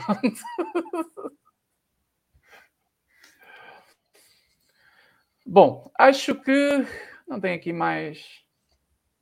Que é habeas corpus ao certo? Já agora, se me deixares responder a isto. Claro que deixo. Aliás, eu estava, eu estava à procura porque eu tinha visto o comentário a cair aqui do Miguel Souza. Bom, Miguel é Souza, vamos então saber o que é habeas corpus. Força, Rui. O que é habeas corpus? Uma questão é um processo muito... em tribunal, não é? É uma questão, é uma questão de tribunal. Isso também, exatamente. E é também uma pergunta muito pertinente.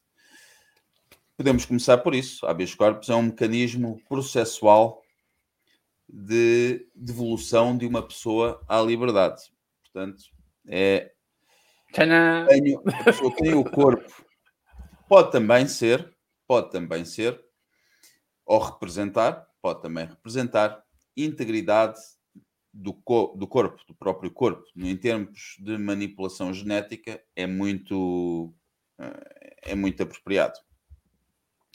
Mas o que é que é habeas corpus noutra perspectiva ou noutra versão, que é a versão associativa? É uma associação, é habeas corpus, Associação de Defesa dos Direitos Humanos, que tem, uma, tem o seu objeto, tem a sua missão, eh, em termos estatutários, é justamente a defesa dos direitos humanos, a proteção, o apoio jurídico aos seus associados nesse, nesse âmbito, uh, e com o escopo da defesa dos direitos humanos, não conferimos apenas proteção jurídica aos nossos associados, apoio jurídico através de advogados que nós temos a trabalhar para nós, como também uh, desenvolvemos iniciativas. Uh, acho que esse site, esse site, nós já temos outro site, mas não, agora, agora pode ficar esse.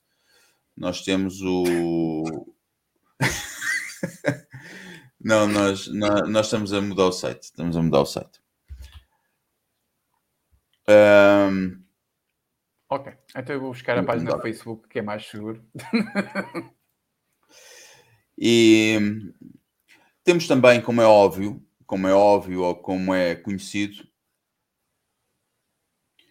uh, depois há aqui outra pergunta que, uh, que é interessante aqui, já vi. Uh, temos também uma, um discurso, temos também um discurso político que, que, que é evidente e que é intencional e que, no fundo, visa, visa expor o que, uh, o que acontece em Portugal. O que acontece em Portugal há várias décadas, no fundo, nós somos uh, o, o, território português, o território nacional, a nossa nação, é ocupada por um inimigo, e eu considero, considero-os como tal. Uh, são traidores da pátria, são inimigos que formam um regime, que é um regime que eu caracterizo de oligárquico, nepotista, cleptocrático, pedófilo e genocida. E, portanto, a habeas corpus tem essas duas vertentes: a vertente do apoio jurídico, no âmbito da defesa dos direitos humanos, aos seus associados, e na vertente de, também de divulgação de ideias políticas. E por isso é isso a habeas corpus. A habeas corpus é uma associação que, eh, de defesa de direitos humanos que também tem uma intervenção política na sociedade. Muito bem, está explicado. Acho que não deixou dúvidas. Também, se tiverem dúvidas, podem visitar o, a página a página da Habeas Corpus. Tem várias intervenções do Rui. O Rui esteve muito presente durante a Palermia, com o famoso caderno de minutas, não é? Que o outro fez queixa. e, e tem feito um trabalho muito próximo da, da sociedade no que diz respeito ao, ao movimento social e também político, como eles disseram. Portanto, foi uma excelente pergunta. E o Rui disse que tinha aqui outra coisa, queria responder, era? Ou passamos à frente? É, só estava já agora, estava aqui, vou-te dar aqui o, o site, o site atual. Envie-me aqui no chat privado. Sim.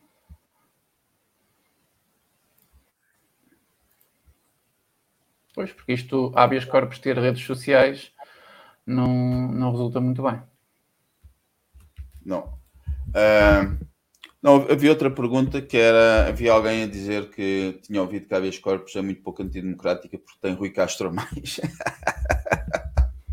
o quê? Quem é que disse isso? Foi o Restaurar Portugal. Oh, Restaurar Portugal, a sério, ele Restaurar diz, Portugal. Ele está a falar do que houve.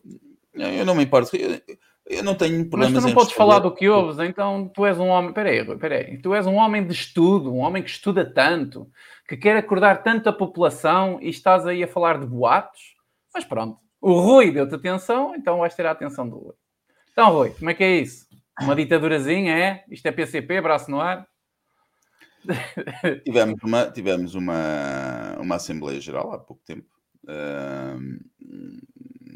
Eu apresentei uma lista, não houve outra lista apresentada e, portanto, uh, foi. Não sei qual foi a votação, não sei se foi unânime. Eu não forcei, não forcei ninguém a votar, não forcei ninguém a ir à, à Assembleia Geral. Foi bastante. Uh, foi uma Assembleia Geral bastante. Uh, bastante preenchida, bastante concorrida e discutimos bastantes coisas. Agora, se há, se há, se há muito Rui Castro na, na, na, na habeas corpus, os associados têm o poder de, de mudar isso a qualquer momento.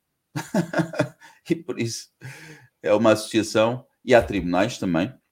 Há tribunais para onde se pode recorrer se acha se, algo, se, se as pessoas, se algum associado achar que, achar que alguma coisa não está certa. E por isso é uma opinião Uh, se calhar outras pessoas acham isso, mas pronto. É assim que funciona, cada, é, as pessoas têm direito à sua opinião. É, já ouvi muita coisa. Já ouvi que o PCP não é democrático, já ouvi muita coisa. Agora que a habeas corpus não era democrática. Quer dizer. Um... Não, o que, o que há. Bem falaste há, disso, restaurar Portugal. É, é, há muita gente que. Hum, isso acontece muito. E eu acho que não é só na habeas corpus é noutras associações, é também em partidos políticos. Há muita gente que, quando entra para algo, pode ser habeas corpus, pode ser um partido político, o que é que seja, pode ser uma associação qualquer de defesa de, dos direitos dos animais, não interessa. Mas há muita gente que faz isso e já está a entrar com a ideia de ir impor as suas próprias ideias. Não está a entrar para porque concorda com aquilo que lá está. Não, está a entrar porque isto é interessante, mas ainda é melhor, ainda será mais interessante se eu se eles adotarem as minhas ideias. Isso acontece muito. E depois essas ideias não são adotadas.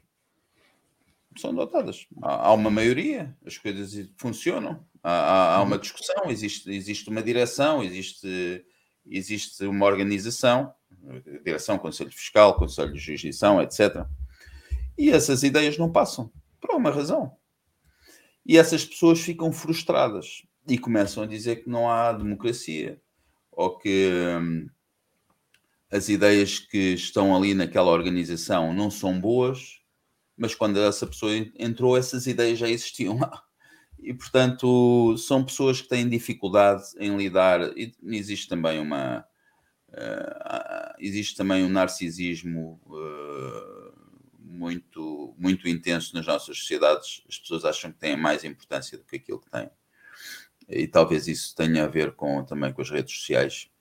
E acham que devem ter mais uh, mais aprovação. Precisam muito da aprovação exterior da aprovação externa e depois existem estes fenómenos. Pronto, eh, é normal.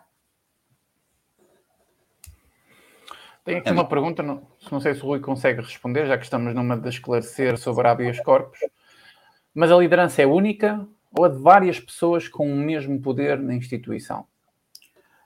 É, é, é como funcionam normalmente as associações. Existe uma direção, que é formada por três pessoas. Eu sou o presidente, há um, há, há um vice-presidente, uma vice-presidente, depois há um, há um vogal, existe um conselho, um conselho fiscal, existe um conselho de jurisdição e cada um tem as suas competências. E depois existem reuniões, nós reunimos, eh, decidimos o que fazer, como fazer. Eh, é, como uma, é como uma associação normal. Eh, nós temos um. O que é que eu ia dizer? Não, não funciona como uma associação funciona. O que parece é que as pessoas não sabem como é que funciona uma associação. Não é como não, não, é funciona a habeas corpus. Não é diferente. É, é, é, mais ou menos isso. As pessoas têm muito, muita, muita falta de, desse. É o tal, o tal analfabetismo funcional.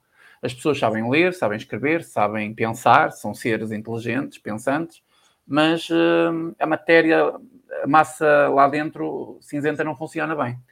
Porque não sabem como funciona o mundo. Não sabem como funciona a sociedade. Então temos que sair um bocadinho do nosso conforto e daquilo que nós ouvimos por aí para tentar perceber. A habeas corpus funciona tão bem como funciona, se calhar, a associação de futebol da tua terra, mais ou menos isso. O, o método, não é? a hierarquia e os processos de funcionamento são iguais, exatamente como os partidos. Nós temos partidos que eles são evidentemente legais, mas que têm um processo de, de seleção de, de, dirigentes e líderes totalmente antidemocrático. Podíamos chamar de antidemocrático, que é o caso do Comitê Central do PCP. E está previsto na Constituição. E ninguém questiona isso. Não é? Então, o, o, o, o facto nós sabermos como funcionam as coisas é, é uma grande desinformação. E não é por, e não, e não e isto, isto é um facto, isto não é uma crítica a ninguém. Nós, quando temos uma dúvida sobre qualquer coisa, por exemplo, o vizinho está a meter música às tantas da manhã e tal, não sei o quê, e eu sei que tenho os meus direitos, ou não sei o quê, ou aconteceu qualquer coisa, ou caiu uma maçã podre da, da, árvore do vizinho no meu terreno e eu quero saber como é que eu posso ser imunizado e essa coisa toda. É? Claro que eu estou aqui a, a palhaçar um bocado a coisa nós vamos contactar quem? Vamos contactar advogados, nós vamos à polícia, nós vamos informar-nos sobre as coisas. É isso que acontece. Eu próprio já tive que o fazer, não é? Porque nós não podemos saber tudo, mas há coisas básicas, não é? E ouvir os grunhidos que andam por aí acerca de associações, acerca de partidos, acerca daquilo e daquilo, é, em, em, em vez de, de se criar um preconceito daí a palavra preconceito, não é? Em vez de criar um preconceito a determinada pessoa ou associação, ou seja, o que for, se calhar é melhor a pessoa, antes de fazer esse preconceito, estudar todos os conceitos ligados àquilo que ela criou o conceito. Isto foi um bocado confuso, mas acho que fez sentido. Enfim.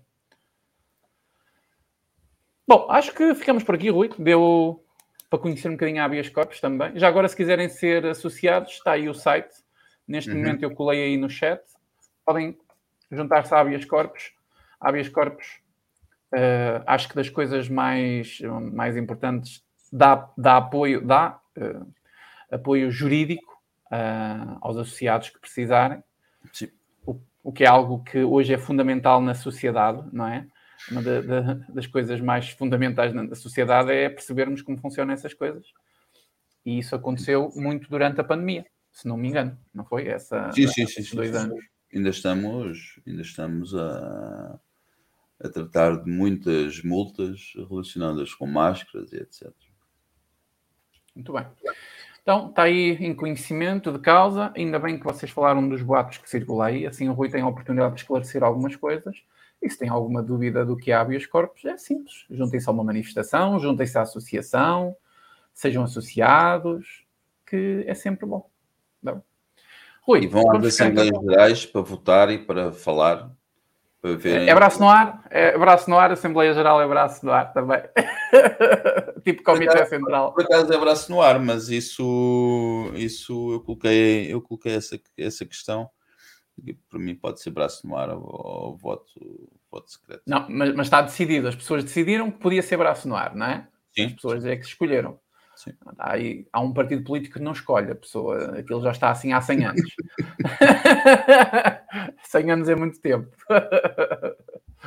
Bom, enfim, uh, vamos chegar então por aqui. Rui, passo a palavra se quiseres despedir aí toda a gente e deixar alguma mensagem, algum recado, alguma coisa. Uh, bom, no dia, no dia 1 de dezembro, que é o dia da restauração, e o Restaurar Portugal, se calhar, devia, devia aproveitar e ler é o dia em que foi que andámos a tirar pessoas pela janela, porque elas eram, é verdade más, mesmo. eram más para o nosso, não ter sido para o nosso povo. É, eram más para o nosso povo, para a nossa nação, e nós decidimos que, que bastava. Então uh, houve uma revolta, e foi uma revolta de uma minoria. Começou com uma minoria. Exatamente. Tiraram-se pessoas pela, pela janela e começou uma Acho guerra. Acho que eram 12, não era? Eram os Ai, como é que é. eles chamavam? Os. Uh, tinha, tinha um nome, o grupo. Ai. Não sei se eram os conjurados, não é? Eh, não. não. acho que era. Não sei se era conjurados, mas eles tinham um nome, acho que eram não. 12 pessoas ou 10 pessoas. Sim, sim. Acho que sim. Uh, isto foi em 1640. Já vai uns anitos. foi, o, foi o fim de um período que, que, se iniciou com a Batalha de Alcácer Quibir, com a derrota da Batalha de Alcácer Quibir. Ficámos, não ficámos, não fomos conquistados pela Espanha, porque juridicamente não foi assim que funcionou. Havia um rei para dois reinos, mas acabámos por sofrer bastante com essa união de, de Croa. Uh, e por isso achamos que, em 1640, achamos que devíamos pôr um ponto final nisso. E quando os, o, quando os povos estão mesmo fartos e chegam a um limite, a forma de pôr em ponto final, quando o resto das instituições não funcionam, isto estou a fazer uma analogia com o que se passa atualmente em Portugal, com o resto das, o povo acaba por fazer as coisas pelas suas próprias mãos. E isso nunca é bonito, e aconteceu em 1640. Depois, a partir daí, houve uma guerra de 60 anos com a Espanha, que, que ganhámos em várias frentes, não só em Portugal, mas no Brasil também. A guerra estendeu-se ao Brasil, conseguimos finalmente recuperar o Nordeste brasileiro aos, uh, aos holandeses, nas batalhas de Guararapes. Isso é e... é que foi uma coça entre indígenas portugueses e tudo lá dá uma coça aos. foi lindo. reconquistámos o. Naquela altura, acho que reconquistámos o Uruguai. O Uruguai caso as pessoas não saibam, fazia parte do, do Brasil, era, era Montevideo. E, e pronto, neste momento estamos novamente numa situação em que não temos a nossa independência, não temos a nossa soberania, e é por isso que nós vamos chamar a atenção disso, desse, dessa, dessa tragédia no dia 1 de dezembro. Não vamos atirar ninguém pela janela, mas vamos lembrar que às vezes é preciso começar a tirar pessoas pela janela para, para mudar alguma coisa.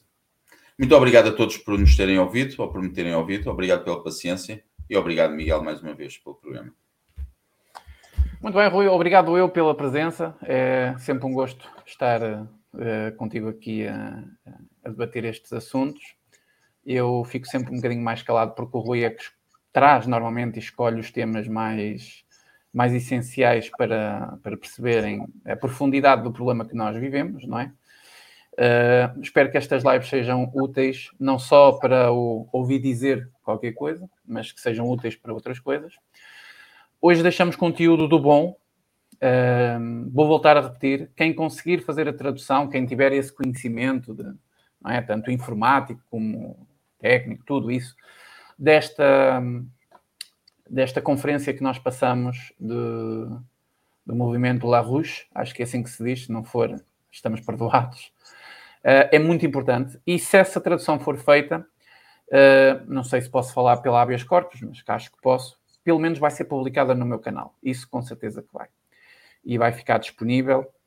Uh, e será uma, uma, novamente aqui, utilizando o dicionário do Karl Marx, uma mais-valia para as pessoas entenderem algumas coisas que estão a acontecer agora. Bom, Rui, muito obrigado pela, por este programa.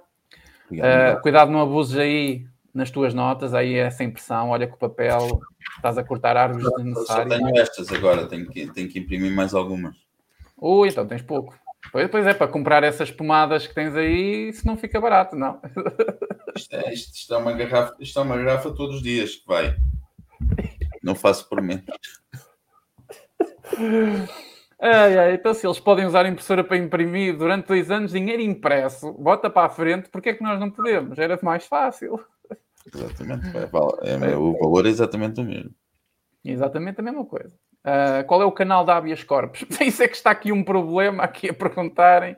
John Smith, o que acontece é que a Habeas Corpus tinha um canal que publicava conteúdo e ele foi eliminado, foi apagado, chamem o que quiser. Agora, existe um outro canal que o Rui perdeu os, eh, digamos, o e-mail e a password. Tenho o e-mail, né? tenho que descobrir a password. Oh, oh, oh, Rui, tinhas dito que tinhas feito um canal teu. Queres partilhar ou ainda não? É Rui da Fonseca e Castro. É só pesquisar Rui da Fonseca é. e Castro? Penso que pesquisando Rui da Fonseca e Castro.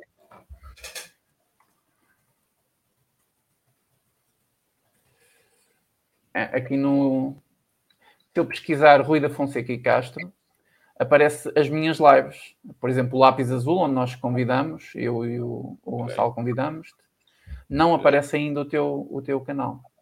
Não aparece? Então é porque é muito Não. recente. Mas eu envio já isso. Se puderes, assim pessoal, vocês que estão aqui a assistir, hoje a nossa audiência esteve fraquinha.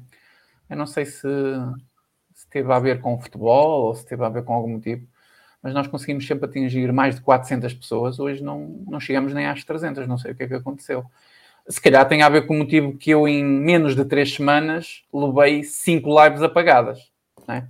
Ah, pessoal, só pelo, enviei-te pelo WhatsApp. pelo WhatsApp também. Também pode ser. Bom, em princípio este canal deve durar pelo menos um mesito, por isso vocês podem se inscrever lá. Está aqui nos comentários. Vou deixar aí o canal do Rui.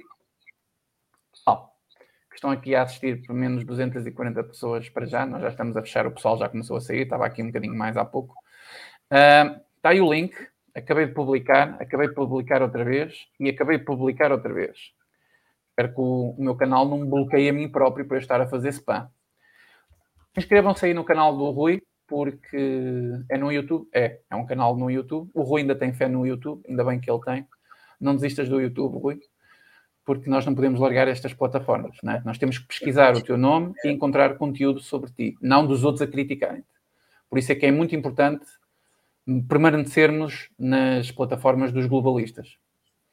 Ahm, obrigado, Miguel. Não, não tens que agradecer, John. Eu, ainda bem que falaste nisso, porque o Rui já tinha dito que tinha o canal.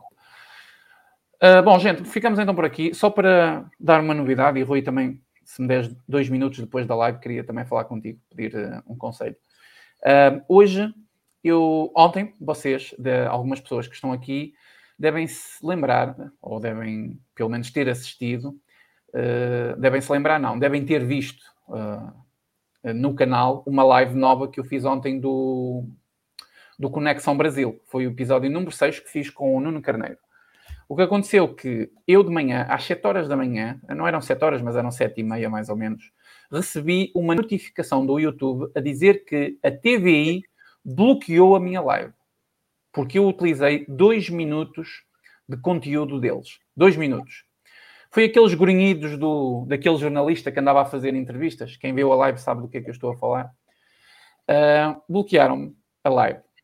Era passado 5 minutos, estava eu aqui no computador, foi só tempo de ler o e-mail, vir aqui ao computador e já estava eu a recorrer, porque isto no YouTube é tipo tribunal, Rui. Nós podemos recorrer e depois a pessoa que tem os direitos, não é? Neste caso é uma, é uma empresa, que era a TVI, uh, decide se desbloqueia ou não desbloqueia. E tu depois podes aceitar ou podes recorrer de outra maneira. E isso aí já começa a ficar mais o caso mais sério.